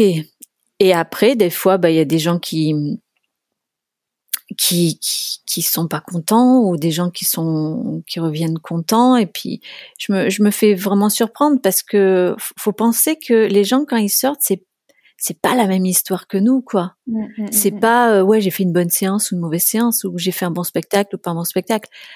Pour eux c'est le c'est leur vie quoi. Et euh, ils viennent de traverser un truc où c'est pas dû c'est réussi ou c'est raté quoi c'est eux, ils viennent de, de, vivre un truc. Donc, si vous désacralisez le truc en disant ouais, c'est, j'ai pas bien fait tout ça, vous, vous leur enlevez aussi un truc. Laissez-leur ce qu'ils ont à vivre. Et peut-être que aller des fois chez un thérapeute et se dire putain, ça l'a vraiment pas fait. Je suis dégoûtée, je suis en colère, ça me fait vraiment chier. Ben ça, ça déjà, ça, ça c'est chouette parce que déjà on peut se dire euh, euh, ben, qu'on va se mettre en route sur quelque chose et puis on peut même revenir sur le thérapeute puis dire ben voilà vraiment j'étais pas d'accord avec ça ça donc en fait euh, laisser aux gens leur histoire quoi et pas les charger des nôtres avec j'ai été bon ou mauvais quoi en fait on, on mmh. fait ce qu'on a à faire et puis tu vois quand je sens que c'est pas que j'ai été bonne ou mauvaise mais quand je sens que j'aurais aimé faire autrement et que j'ai pas fait ce que je voulais faire autrement et que ça me touche, ben je vais écouter ça quand même. Je vais vraiment me prendre dans mes bras et me dire oh mon chouchoune, vraiment euh, t'avais envie de faire autre chose et puis t'as vraiment galéré, t'as transpiré, t'avais le ventre qui gargouillait, euh, t'as eu un bug, euh, tout voir quoi. Ouais ouais. Ouais. Et comme quoi c'est important de savoir clôturer ces séances pour soi-même, pour la personne qu'on accompagne, mais aussi pour mmh. soi-même je vais, je vais aller sur un autre sujet, mais dont tu as fait quelque part, en fait, quelques petites bandes annonces, parce que tu as souvent euh, parlé du cognitif en, en, y faisant référence. Euh, je sais aussi dans notre euh, échange avant l'interview, on a aussi parlé de Corinne Sombrin. Alors pour les personnes qui nous hmm. écoutent et qui connaîtraient pas Corinne Sombrin, c'est une écrivaine française, euh, je crois aussi musicienne, en tout cas ethnomusicienne spécialiste là carrément du chamanisme mongol puisqu'elle a été formée à la transe hein, par des chamans de Mongolie. Elle a écrit plein de livres. il y a un film euh, euh, qui est sorti euh, voilà, pour raconter justement son initiation avec comme actrice principale, je crois que c'était Cécile de France. pour les personnes qui l'ont pas vu, je vous, je vous, invite à lire ses livres et à, à, regarder ce film. Mais on a parlé de Corinne Sombrin parce que tu me disais que toi justement, euh, la rencontre entre le cognitif, le sacré et les neurosciences te permettait de compléter ta foi. Tu as parlé de foi et de quelque chose qui s'est été complété dans ces trois axes. Euh, J'ai envie de te dire, c'est-à-dire, euh, dis-nous en plus, s'il te plaît.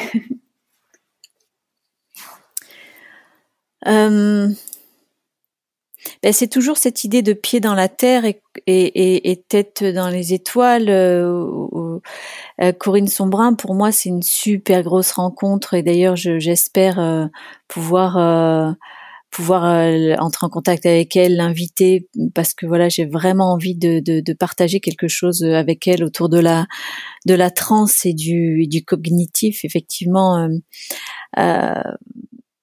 et hum, ben oui, c'est-à-dire que euh, à la fois euh, c'est complètement les neurosciences éclairent ce qui se passe à l'intérieur euh, quand on médite, quand on fait de l'hypnose ou, et maintenant quand on fait de la transe.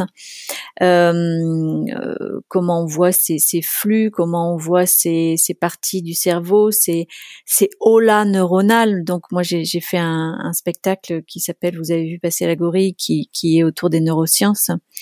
Et à la fois euh, ça pose des connaissances euh, sur des choses qu'on avait déjà euh, intuitivement euh, mmh. senties. Donc à la fois les neurosciences expliquent plein de choses et à la fois elles n'enlèvent rien au mystère.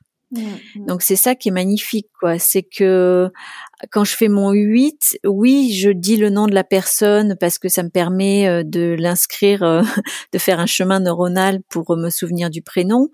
Euh, oui, ça me met un ancrage dans le corps qui est agréable. Donc c'est un ancrage qui permet de, de, de sécréter de l'ocytocine et que ça, ça fait avancer.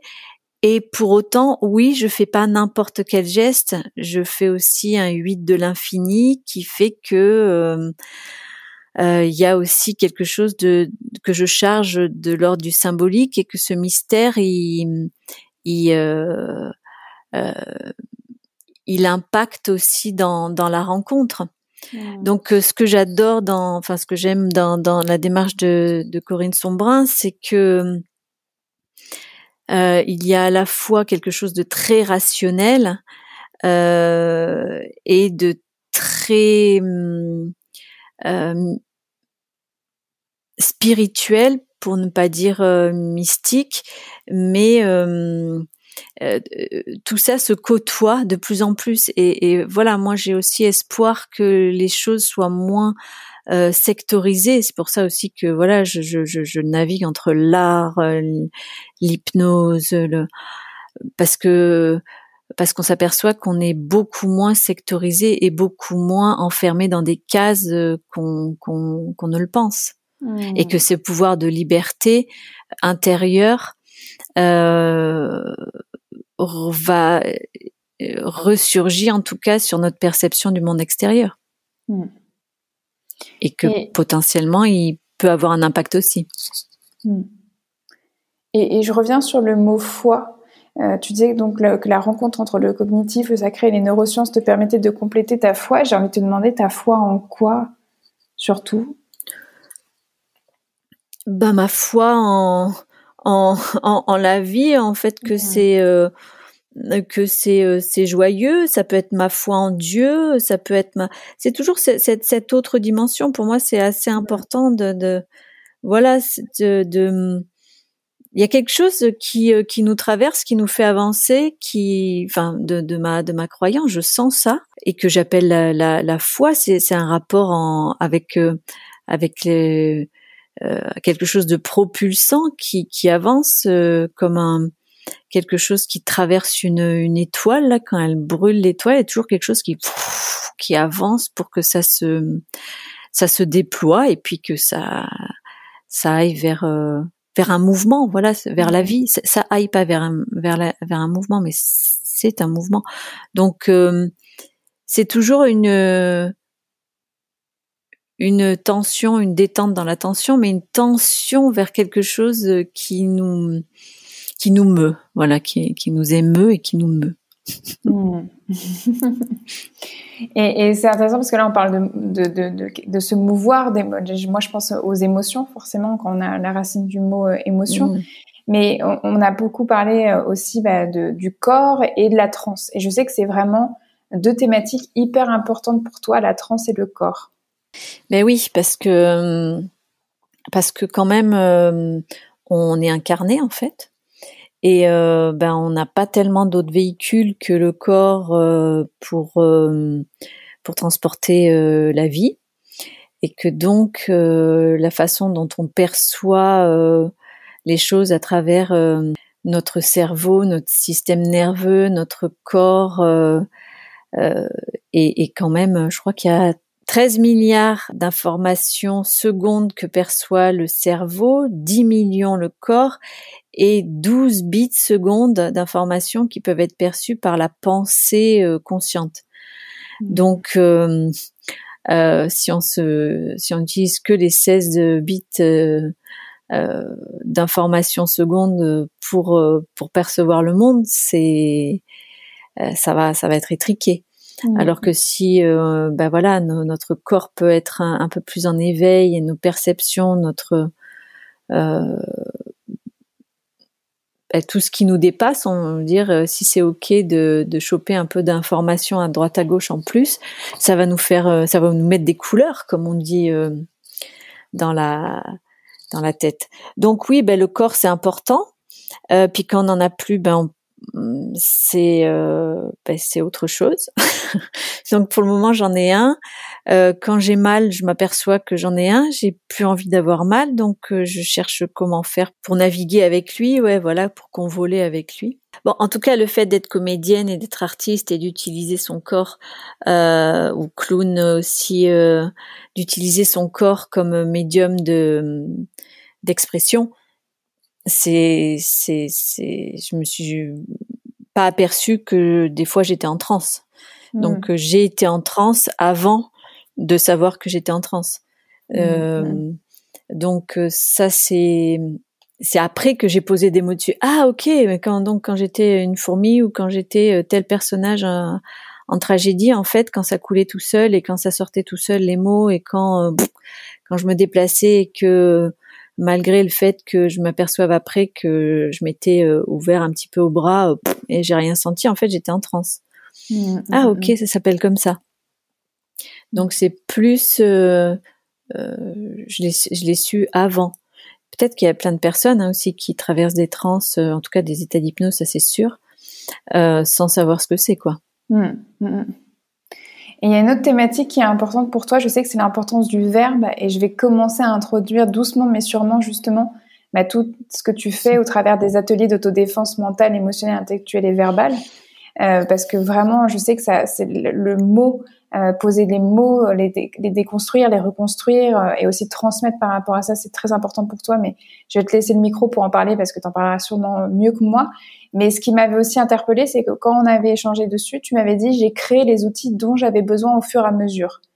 Et, euh, et donc j'avais vraiment mm. envie de savoir comment t'en étais venu à créer ces ateliers d'autodéfense et quels sont-ils? Mm.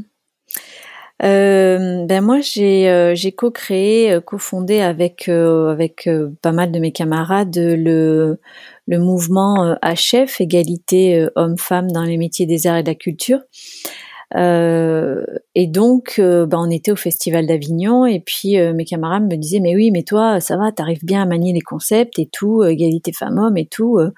Vas-y, fais des ateliers, fais des tables rondes et essaie de, de, filer tes outils aux autres, quoi. Mmh. Donc, bah, comme je m'aime bien pour ça parce que je tente les trucs, quoi. Je me dis mmh. pas ouais, mais est-ce que c'est possible ou pas? Je dis bon bah ok mon désir de contribuer est tellement plus fort mmh, mmh. euh, que du coup euh, j'y vais quoi. Je me dis euh, bon bah ça va être ce que ça va être. Bah, du coup je demande de l'aide au grand tout et puis je dis bon ben voilà je, vais me mettre au service de, de ça donc j'ai tenté des trucs et puis j'ai essayé de, transmettre pas mal de de qu'est-ce qui se cache derrière les mots, les grands discours derrière les, derrière les petits mots. Quand on dit euh, euh, bon, j'ai un petit projet de théâtre, ou bien même quand on dit oh ben je fais un petit peu d'hypnose, euh, ou bien quand j'ai un petit cabinet, ben derrière ce petit, il y a tout un tas d'oppressions intégrées, il y a tout un tas de de délégitimation, il y a et donc la façon dont on parle n'est pas du tout neutre. Euh, si je dis je suis praticienne en hypnose ou je suis praticien en hypnose, ça veut pas dire la même chose. Euh, et la face, les mots ont un pouvoir. Et alors en hypnose, on le, on le sait, hein, l'agencement des mots, euh, les mots ne sont pas neutres. Et donc, bah, j'ai commencé à, à, à, donner des, un, un certain éclairage euh, autour des mots. Et puis, je voyais en face de moi des hommes et des femmes, beaucoup de femmes surtout, mais qui me disait toujours ouais, mais on a besoin d'outils, on a besoin d'outils, on a besoin d'outils. Donc je déployais de l'autodéfense intellectuelle.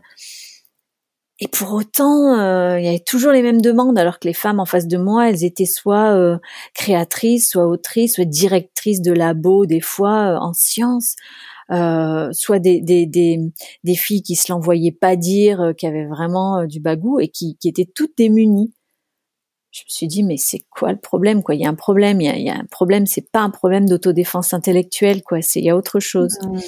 Et donc j'ai cherché, j'ai creusé et je me suis aperçue euh, bah, de la de la notion de sidération euh, qui fait que au moment où on est face à, une agression, euh, qui a été intentionnel ou non intentionnel, hein, puisqu'on peut vivre vraiment euh, des agressions sans que l'autre n'ait pas du tout voulu vous agresser, mais pour autant on vit une agression. Et moi, ce qui m'intéresse, c'est ce qui est vécu. C'est pas tellement à l'intention. Après, en, deuxième intention, comme on dit, on peut peut s'intéresser, mais qu'est-ce qui est vécu par la personne? Et, euh, et au moment d'une agression, on sait que euh, bah, il se produit une sidération. Euh, ça se produit au niveau du cerveau, c'est-à-dire une impossibilité de pouvoir avoir accès à son cloud dans mmh. lequel il y a toute notre autodéfense intellectuelle. Donc on a beau être hyper balèze en autodéfense intellectuelle, et, et ben en fait on n'y a pas accès. Vous savez, c'est le fameux euh, on rentre chez soi puis on dit ah la vache j'aurais dû lui dire ci j'aurais dû lui mmh. dire ça et puis ça et puis ci et puis ça et pourquoi on le fait pas? C'est que sur le coup ben on n'avait plus accès à la Wi-Fi comme je dis et euh, ben là c'est tout simplement le, le, cerveau qui a une il y a une sidération d'irreprésentabilité c'est-à-dire qu'on ne ça on se dit ça devrait pas arriver et ça arrive, ça devrait pas être dit et c'est dit, et on ne sait pas euh, le, le, la charge émotionnelle est telle que le limbique ben, permet pas que ça aille au, au cortex, néocortex, préfrontal et, et que les informations puissent euh, être rationalisées. L'émotion prend toute la, la, place. Donc en fait, j'ai continué par de l'autodéfense euh, émotionnelle. Comment faire quand une émotion nous arrive? Euh, et ça, ben voilà, euh, déjà vous l'accueillez. Bonjour, bonjour panique, comme dirait le mm. moine, le moine ami de, de Mathieu Ricard. il dit vous paniquez moins maintenant? Oh, je panique toujours, mais maintenant je dis bonjour panique, hello panique. Donc, au bout de, de, plusieurs années de d'être moine, il panique toujours, mais par contre, quand il panique, il dit bonjour panique. Donc ça, c'était, c'était, c'était, c'est ça un peu l'autodéfense intellectuelle, euh, émotionnelle, c'est de, de, pouvoir accueillir les émotions sans qu'il y ait 15 flèches qui nous prennent parce que mmh. on s'en veut, etc. Et puis c'est, voilà, j'ai cherché, puis c'était, ouais, c'était satisfaisant, mais il y avait encore quelque chose. Et euh, je me suis dit, mais ah, ok, mais il y a aussi des outils qu'il faut décider d'utiliser ou pas. Il y a aussi des croyances qu'on peut décider euh, d'adopter ou pas. Mmh. Et qu'il y a aussi de l'autodéfense mentale, ça veut dire prendre une décision. Prendre une décision à un moment donné de se donner le droit de se défendre et de se protéger, de se donner le droit de dire euh, je suis la personne la plus importante de ma vie. C'est pas je suis la personne la plus importante du monde. C'est je suis la personne la plus importante de ma vie. Ce qui veut dire que même pour les êtres chers qu'on a autour de vous, de nous, euh, il faut être en vie au moins si on veut prendre soin d'eux. Mm. C'est juste le minimum.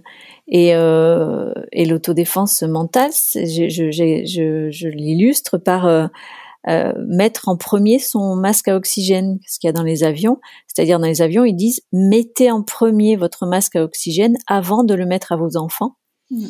parce que sinon vous risquez ben, vous de mourir et l'enfant de mourir. Donc un, on met son propre masque à oxygène soi-même, et deux, on peut euh, mettre, aider les autres à mettre leur masque oxygène, etc. Donc ça, c'est une décision à prendre. C'est une décision de dire euh, je, me mets au cœur de ma vie. C'est une décision de dire je euh, je me donne le droit de me défendre et de me protéger. Je me donne aussi le droit de passer avant les autres si si si c'est nécessaire et si c'est voilà si c'est ça qui est juste pour moi à ce moment-là. Euh, j'ai le droit de ne pas porter le poids de la responsabilité du monde et des autres. Mm.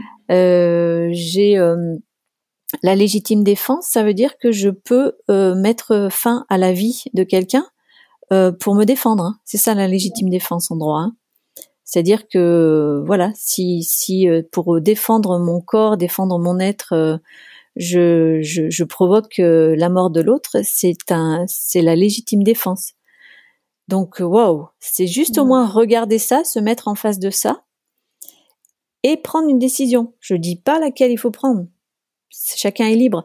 Mais si vous prenez pas la décision de vous défendre, inutile de faire de l'autodéfense verbale, de l'autodéfense euh, intellectuelle et de l'autodéfense émotionnelle euh, quand vous serez en face de, de la, du, du mot qui blesse, de, du geste qui blesse, etc. Euh, vous n'aurez pas pris la décision et en fait vous n'aurez pas le, le le silence juste, le, geste juste, le mot juste, la fuite juste, parce que j'aime beaucoup aussi la stratégie de fuite comme euh, défense. Euh, pas pas l'autruche, hein, pas faire l'autruche, mais euh, décider quand on a envie d'affronter et décider quand on a envie de, de fuir. On est complètement libre. Et c'est donner l'accès à la liberté et retrouver parce qu'on a choisi de se mettre au cœur de sa vie, euh, de ben, trouver comment émotionnellement on, va on va convoler, on va avec soi-même, on va va voyager avec soi-même. Et puis on va s'apercevoir qu'on aura de plus en plus le, les mots justes, et puis de plus en plus l'altitude juste, et puis euh, ça, ça ressurgit parce que dans les arts martiaux, et c'est là où ça, ça me rejoint mon parcours, l'idée c'est de ne jamais avoir à s'en servir. Mmh. C'est-à-dire qu'on a une telle posture, on est tellement ok avec le fait de s'en servir, on est tellement ok avec le fait d'avoir aussi de la technique pour que notre attitude fait qu'on n'a pas besoin de le faire. Et que par contre, si on a besoin de le faire, ben on a quelques outils. Ça rejoint un peu ce dont on parlait sur les cadeaux, c'est-à-dire que dans la vie, ça devrait pas se produire ça, certaines choses, et pourtant ça se produit. Mm. Donc quand on se met face au monde, euh, on, on projette pas sur le monde que du dark, mais on, on, on, se dit que voilà, c'est dans le champ des possibles, que on a pris nos décisions, on a des mots et des gestes pour euh, faire face, et qu'on est libre de faire ce qu'on veut. Ça augmente la liberté d'opportunité, ça augmente la liberté d'aller et venir, ça augmente, ça pacifie en fait, ça calme beaucoup plus que ça n'énerve. Au contraire, puisqu'on récupère du, de la liberté. Mm. Ah, c'est super, c'est hyper intéressant. Et je vais quand même poser la question parce que euh, je pense que les personnes qui, nous écoutent euh, vont, vont, vont, vont, se poser la même. Euh, comment on fait pour participer à tes ateliers? Jusqu'à présent, là, depuis 15 ans, en fait, c'est des ateliers qui sont qui sont directement achetés mm. par par par des, des, des, groupes, des associations plein plein d'associations différentes. Là, j'ai un atelier avec euh, le la charte euh, des auteurs et des autrices euh, qui, qui offre ça donc à ses, à ses salariés. Dans les métiers du compte aussi, la PAC. Euh, mais pour autant, euh, je vais voir un peu comment, euh, comment si jamais j'ai des, j'ai des demandes. Mm. J'en ai organisé en ligne pas mal où ça pouvait, où du, coup on pouvait s'inscrire et librement. Peut-être que tu laisseras ma page Facebook ou. non mais c'est sûr, sûr. Mais euh, voilà, peut-être que j'en organiserai aussi. Euh, euh, J'aime bien organiser aussi euh, euh, quand il y a des demandes. Je, je fonctionne. j'ai la, j'ai la chance, peut-être, j'ai le luxe de, de faire ça, c'est-à-dire que je, j'aime bien répondre aux demandes en fait. Euh, et, et c'est vrai que je fais des propositions des fois et, et je réponds aux demandes. Et moi, c'est vrai que euh, quand on a, on a déjà échangé là-dessus euh, préalablement, mais là, ça me, ça me fait vraiment venir cette idée que moi, c'est sûr qu'il y aura une demande au nom du podcast accompagnante. Et donc, pour toutes les personnes qui seraient intéressées, qui nous écoutent, euh, moi, je, voilà, moi déjà, premièrement, je serais la première intéressée à participer à un des prochains, un prochain atelier. Mais voilà, s'il y a d'autres personnes qui nous écoutent et qui aimeraient participer à un des ateliers euh, proposés euh, par Anne, donc euh, sur toute cette toute cette notion d'autodéfense émotionnelle, intellectuelle et verbale, ben, faites-moi signe, envoyez-moi un mail et moi je verrai avec Anne pour qu'on puisse vraiment concrétiser ça. Parce que je pense que ça, c'est hyper, ouais, c'est super, et vraiment pertinent. Euh, quand on accompagne, ou même pour toutes les personnes qui nous écoutent et qui accompagnent pas euh, à proprement parler, mais qui s'auto-accompagnent déjà. Euh, je pense que c'est vraiment euh, mm. essentiel. Donc moi je me le note. et, et ouais, bah, merci beaucoup Elsa. Merci. bah, plaisir. Et, et j'aimerais maintenant qu'on aborde ce qu'on a dit au tout tout début sur ce, ce, sur ta vie et ce va-et-vient entre intime et politique. Euh, par exemple, là, le, le fait d'introduire euh, autour de, de, de, de, ce que tu disais sur ton prénom et puis euh, toi comment tu te tu, tu te tu te liais ou pas au genre qu'on t'avait donné à la naissance c'est c'est euh, de plus en plus on entend hein, c'est pas ces questions du, du, de genre et c'est hyper important aussi quand on accompagne qu'on soit au fait de ça c'est essentiel. Je sais que justement toi les questions de genre même dans le plus intime c'est important pour toi. Euh, tu m'as parlé du fait de vouloir créer plus de danse, plus de fluidité pour soi, euh, trouver une danse, même tu m'as dit, euh, trouver une transe. Euh, tu, m'as précisé que c'est le fait de, de, se poser la question comment on se connecte sur une autre vibration. Est-ce que tu peux nous en parler? Oui, ben déjà les questions de genre, je sais pas comment comment vous vous, vous qui, qui, vous recevez dans vos, vos cabinets et peut-être qu'on reçoit finalement les les personnes euh, pas au hasard, mais euh, c'est vrai que moi les, les personnes qui euh, qui souffrent de leur assignation de genre, pas pas uniquement les personnes qui voudraient qui auraient des, des qui seraient intersexes ou qui auraient des des parcours de, de transition, mais je dirais presque beaucoup de personnes qui souffrent de, des assignations de genre. Les assignations de genre, c'est finalement les attendus de la société, euh, les stéréotypes de genre qui sont, euh, on va te dire de façon très très caricaturale, un garçon, ça doit gérer, ça doit être responsable, ça doit être, euh, euh ça pleure pas, un garçon, ça pleure pas. Euh, une fille c'est doux, euh, ça doit euh, s'occuper du care, donc s'occuper des autres, ça doit être belle, pas trop intelligente, mais un peu quand même brillante, mais pas trop. elle doit pas être trop de toute manière la fille. Et on, on, on a l'impression que ces, ces, stéréotypes de genre, bon bah c'est dépassé, ça y est, on a fait le tour, on est bien au-delà, mais pas du tout.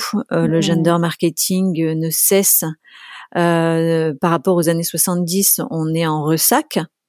Euh, le gender marketing, c'est-à-dire la rue des garçons bleus et la rue des filles rouges dans les grands magasins, euh, ça, ça n'existait pas dans les années 70, par exemple. Euh, Aujourd'hui, on revient avec euh, le, le, le, la masse euh, de euh, qu'est-ce que c'est qu'un vrai garçon, qu'est-ce que c'est qu'un faux garçon, une vraie fille, un faux garçon. Et les hommes souffrent des assignations de genre, les femmes souffrent des assignations de genre, et en plus les femmes souffrent de discrimination. Mmh. Euh, puisqu'il y a un écart de salaire entre les hommes et les femmes, puisqu'elles sont propriétaires à 1% dans le monde, euh, puisque euh, dans, dans les arts et le spectacle, mais je serais pas loin de l'hypnose, elles sont en visibilité euh, à 20% et les hommes à 80%. Euh, il y a en plus la question de la de, de l'intersectionnalité, c'est-à-dire de la couleur de peau, des origines, qui renforce les discriminations aussi, de l'hétérosexualité. Euh, donc en fait, et les assignations de genre, c'est-à-dire les, les attendus font souffrir les gens. Euh, parce que si vous êtes hyper dans la norme, euh, ça peut aller. Encore que être 100% dans la norme, c'est vraiment astreignant. Euh, en fait, c'est pas possible. Être une femme douce, intelligente, mais pas trop, nana, mais pas trop. en fait, il y a toujours un truc où on va pas cocher la case. Et pour les mecs, c'est pareil. Il y a toujours un truc où on va pas cocher la case. Donc en fait, ces assignations, ces attendus auxquels aucune personne ne peut répondre vraiment à 100%, euh, ou ceux qui répondent à 100%, ben, ils sont quand même une minorité, et tant mieux pour eux, ou pas, mais en tout cas bref.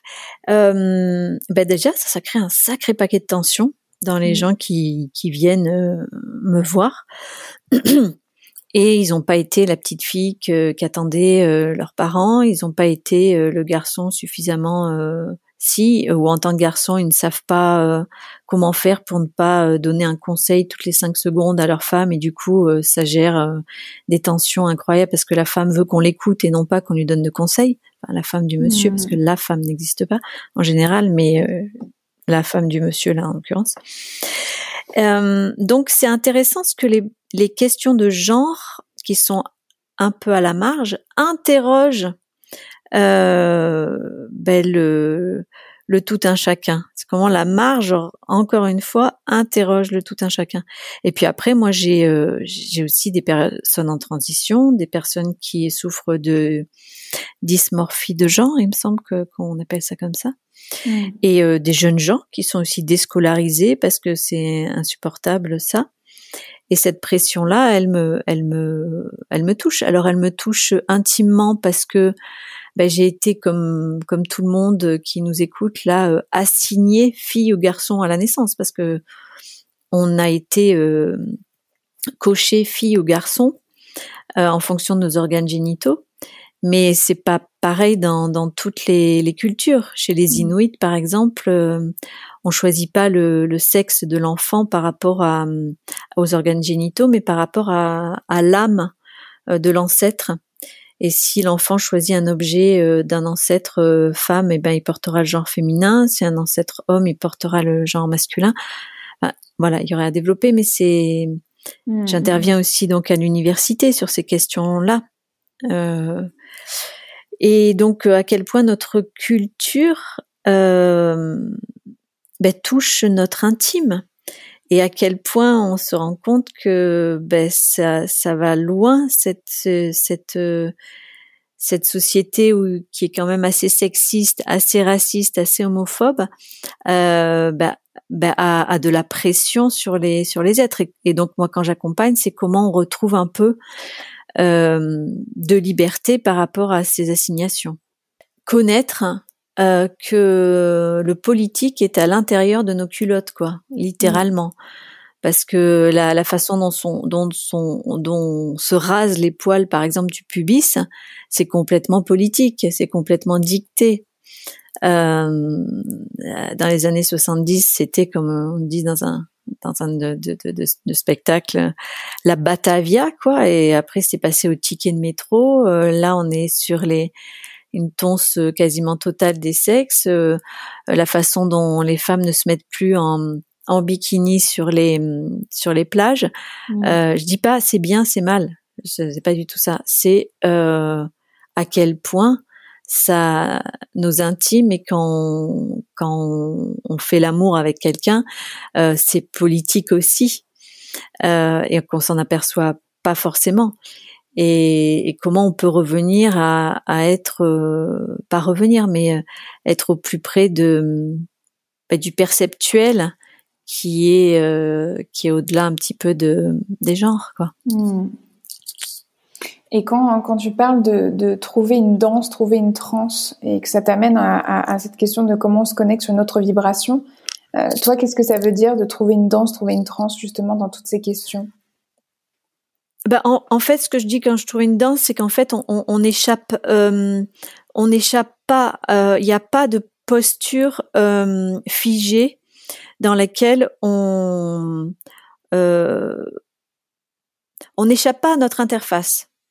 Je mmh. ressemble à une femme blanche, euh, hétéronormée, crypto-hétéronormée, euh, d'un certain âge et avec euh, il y a tout un background quand quelqu'un me regarde et je ne peux pas échapper à euh, une partie de, de ce que l'autre se raconte sur moi mmh, et mmh. qui est vraiment hyper euh, ancré dans la dans la culture dans laquelle je suis. Euh, et trouver une danse, c'est arriver à troubler un petit peu les attendus pour que quelque chose dans la rencontre se passe euh, au-delà de ah ok je t'ai catégorisé, tu m'as catégorisé et, et, et, les rapports de les rapports vont se faire comme ça. Mmh. Et donc dès que je me suis un petit peu déplacée, l'autre va se déplacer, dès qu'il se déplace, mais on ne peut pas avoir de posture figée, arrêtée, euh, qui aurait trouvé la solution.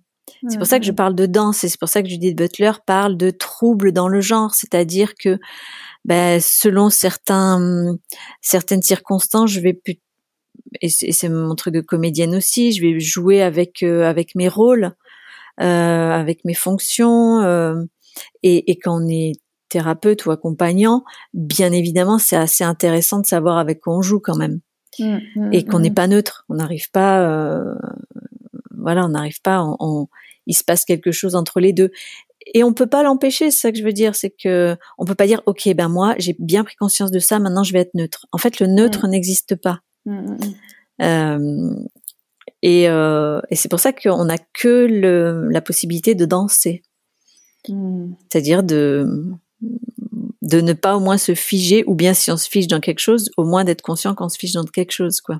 J'ai un texte de théâtre qui qui dit euh, euh, on est tous des travestis, chérie, le neutre n'existe pas. Le genre te colle à la peau, tu performes à chaque pas. Et voilà, c'est, on performe à chaque pas et, on est tous des travestis, donc euh, jouons-en quoi. Hmm. merci Anne pour cet éclairage. Euh, on va arriver à la conclusion euh, de cet échange et on va terminer par les questions rituelles justement de clôture euh, de chaque interview. Et la toute première question rituelle, c'est comment tu fais toi, Anne, pour prendre soin de toi, justement? Hmm. Eh bien déjà, je fais du tai chi, je fais de la hum, sophrologie euh, tous les samedis matins. Hmm. Je fais de la supervision avec euh, en maïosthésie et en hypnose. Ça, c'est aussi des cadeaux que que je me fais. Et puis je, je prends soin de moi en, en essayant au mieux, hein, parce que j'y arrive pas toujours de de prendre du temps un peu pour euh, euh, que c'est pas prendre du temps pour moi, c'est qu'en fait que tout le temps que je vis soit pour moi. C'est un détournement quoi, c'est-à-dire il n'y a mmh. pas euh, le temps pour les autres et puis un temps pour moi, c'est qu'en fait tout le temps que je vis il est pour moi et il est pour les autres, mais il est, il se découpe pas. Hmm. Et quand je suis en séance, ben c'est pour moi et la vie elle est là. Et puis quand je suis sur scène, c'est pour moi et la vie elle est là. Quand je fais de l'administratif, euh, c'est pour moi, c'est cadeau. la vie elle est là. dire j'essaie de mettre du temps et, et, et au milieu de ma vie. Et puis après, hmm. j'ai la chance aussi d'être beaucoup aimée, d'être beaucoup entourée, et d'être amoureuse. Et, et ça, c'est aussi euh, extrêmement précieux, comme on dit, euh, parce que j'avais une, une, amie qui était colonel euh, et qui elle dit c'est bien de soigner sa base arrière, quoi. ah, J'adore. D'avoir une bonne base arrière, une base arrière qui est voilà. Et j'ai la chance d'avoir un, un, homme qui euh, qui cuisine beaucoup pour moi. J'ai la chance d'avoir un homme qui euh, ben, qui est une vraie femme pour moi, si je disais ça super sexiste comme remarque. Donc pas du tout. Euh, non, c'était une c'est une blague, mais euh, euh, d'être d'être entouré, c'est vraiment important. Mmh, mmh, mmh.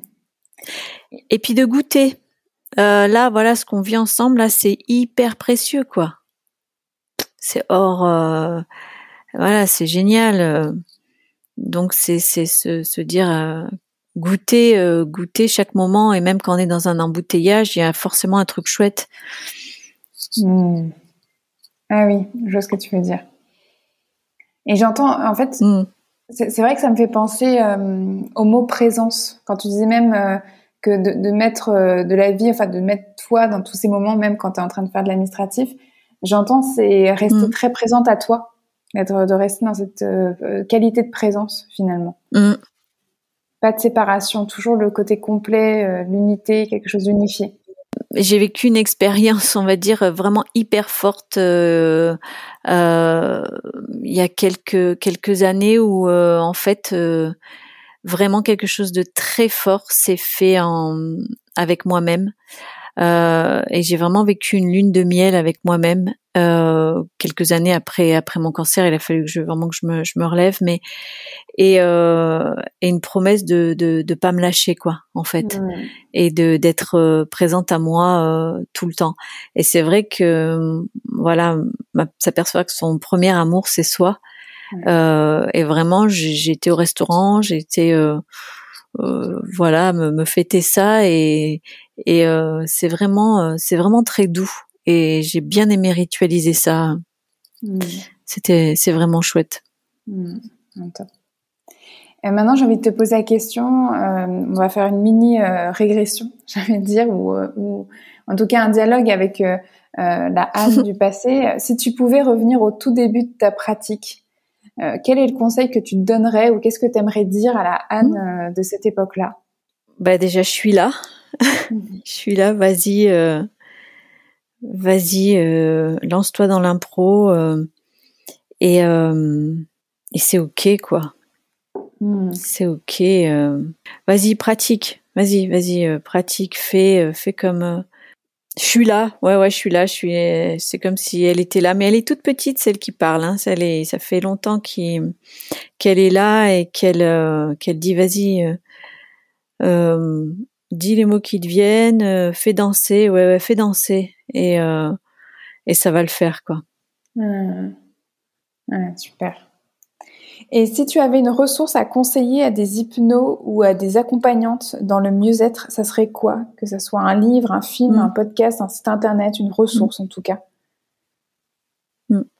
Bah moi en ce moment je suis très Corinne Sombrin donc euh, elle m'inspire tellement et ses bouquins m'inspirent tellement et euh, pour le coup, la dimension euh, se lâcher les baskets, là, lâcher, lâchons-nous les baskets, lâchez-vous les baskets sur euh, euh vraiment Corinne Sombrin ouvre vraiment les dimensions de, des grandes dimensions. Et puis par rapport à l'environnement et tout ça, c'est la planète est tellement euh, tellement en train de se mouvoir et nous on est tellement en train de d'être d'être imprégné de, de, tout ça que hum, Corinne Sombrin ça, on, on, prend la, la, dimension de notre de notre vastitude. Mmh, mmh, mmh. et euh, ça fait du bien de se nourrir. En plus c'est hyper bien écrit. Euh, donc la technique je pense que plein de gens ont plein de ressources là-dessus. Euh, et, euh, et, et c'est se nourrir, ce, comme comme on hydrate sa peau là, on hydrate son imaginaire, on hydrate son euh, sa vastitude et euh, et puis cette femme est une vraie source d'inspiration aussi. donc comme je sais qu'il y a beaucoup de femmes hypno, il y a beaucoup d'hommes mais aussi beaucoup de femmes pour qu'elles ouvrent parce que c'est quand même, je crois, ça fait partie des, sont plus de 60% ou 65% de celles qui se forment. Hein. Euh, mmh. donc euh, elles sont majoritaires à se former.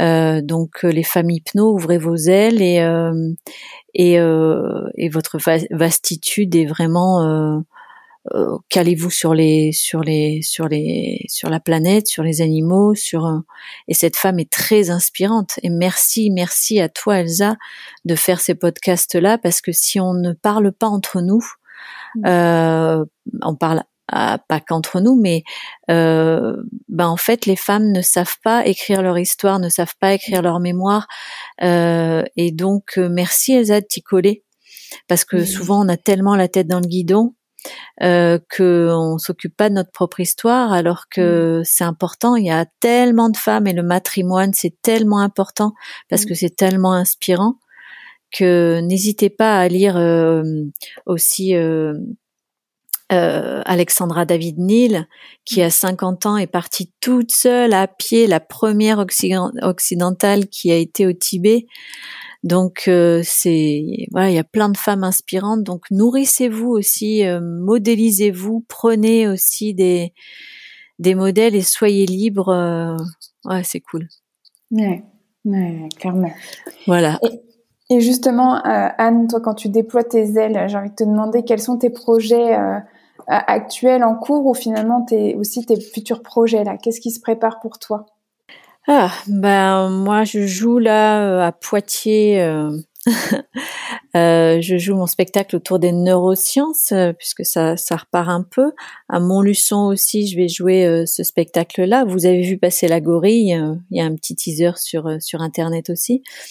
Et puis je sors un spectacle aussi jeune public qui s'appelle La Fabrique des émotions. je vais sortir ce spectacle en novembre dans le cadre d'un festival que j'ai cofondé et, et, que je co-dirige, qui s'appelle le festival Égal à Égal, 100% de porteuses de projets. Mmh. Euh, donc euh, qui est à Poitiers aussi. C'est the place to be, hein, tout Poitiers. Hein, voilà, c'est ce que j'entends. pas comme ça, mais. et puis. Euh... Et puis, euh, bah, j'ai toujours mon cabinet, donc euh, j'ai toujours grand, grand plaisir à, accueillir euh, les personnes. Pour le moment, je jongle, j'ai peu d'heures de sommeil, mais mais ça le fait parce que c'est, je, je, me nourris aussi tout le temps.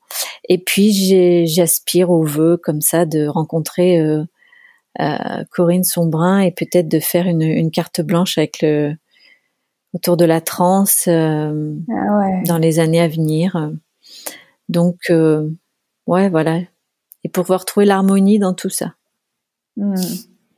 Ah bah génial. En tout cas, si ça, si ça éclose, si ça se concrétise avec Corinne Sombrin, moi je suis vraiment intéressée et je pense que je serai pas la seule parce que pour avoir, pour avoir hmm. discuté euh, avec d'autres accompagnantes, je, vraiment je sais que je suis pas la seule. Donc tiens-nous au courant. C'est clair.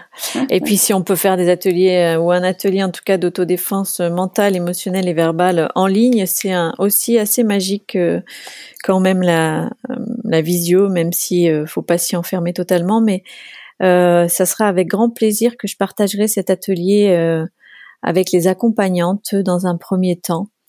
Et hmm. puis on verra pour pour pour la suite. Ça marche? Ouais, super. Bon, en tout cas, merci Anne encore d'avoir pris ce temps. Merci pour ta générosité, pour tout ce que tu as pu nous raconter, nous transmettre, nous partager. Euh, moi, j'ai adoré t'écouter et je sais que tu as encore plein de choses en plus même sous le pied. Euh, je crois qu'on n'a pas fait 20% euh, de ce que tout ce que tu pourrais transmettre, mais je trouve que c'était une magnifique manière de, de, déjà démarrer, que de permettre aux personnes qui nous écoutent de te rencontrer et d'avoir déjà un petit bout d'inspiration. N'hésitez pas à, aller regarder la page Facebook d'Anne. De toute mmh. manière, je la mettrai dans les ressources euh, de, de, de, la description euh, donc de l'épisode. Mais vraiment, merci Anne pour tout ce que tu as transmis et, et, je te souhaite une magnifique continuation. Eh ben écoute Elsa, euh, je prends, je prends tes merci et, et, euh, merci aussi euh, bah, de donner l'occasion de se, de s'introspecter, de se raconter et euh, et puis de rejoindre voilà un, un, mouvement qui est de rendre encore plus visible euh, les accompagnantes. C'est vraiment un, super honneur et, je te remercie vraiment aussi beaucoup Elsa. avec grand plaisir. Et ça y est, on arrive à la toute fin de cet épisode interview avec Anne Van Hift.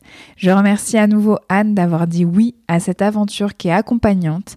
Merci à elle pour tout ce qu'elle a pu nous partager concernant son parcours, la construction de sa pratique et surtout ce qui l'a amenée à être l'accompagnante qu'elle est aujourd'hui. Merci pour la générosité de cet épisode et ce mélange entre les pieds bien ancrés dans le sol et la tête dans les étoiles. Comme mentionné dans l'épisode, si vous êtes intéressé par le fait que j'organise avec Anne un stage de formation en autodéfense intellectuelle, émotionnelle, mentale et verbale pour les auditrices d'accompagnantes, faites-moi signe par mail à hypnose.elsacouteiller.com ou directement en message privé sur Instagram à echypnose. Je rassemblerai les différentes demandes et je verrai avec Anne ce qu'on peut faire ensemble. On pourrait par exemple organiser un stage pour la fin 2022 ou début 2023. Qu'est-ce que vous en pensez vous? Moi, ça me dit bien.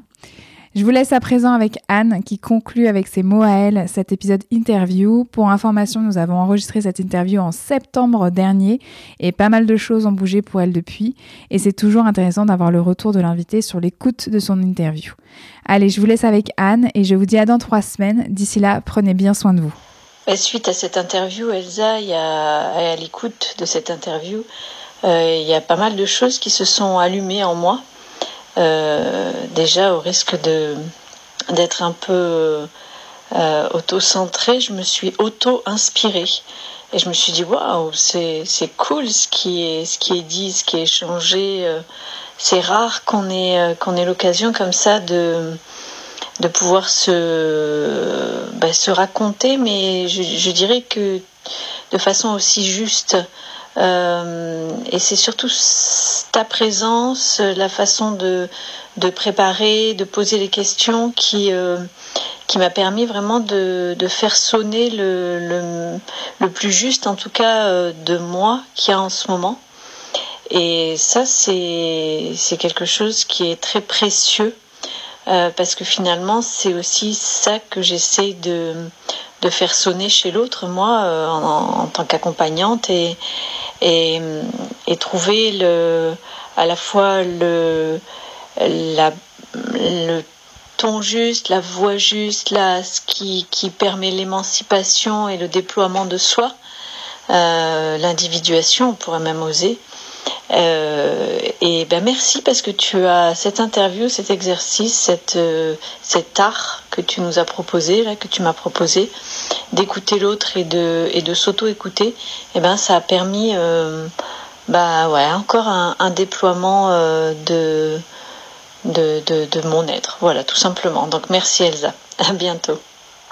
Vous pouvez retrouver toutes les notes de cet épisode ainsi que tous les épisodes d'accompagnante sur mon site internet elsacouteiller.com.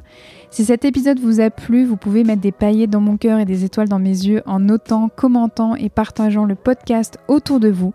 On se retrouve dans trois semaines pour un nouvel épisode. En attendant, vous pouvez me suivre dans ma vie d'hypnose sur mon compte Instagram at echypnose. À très vite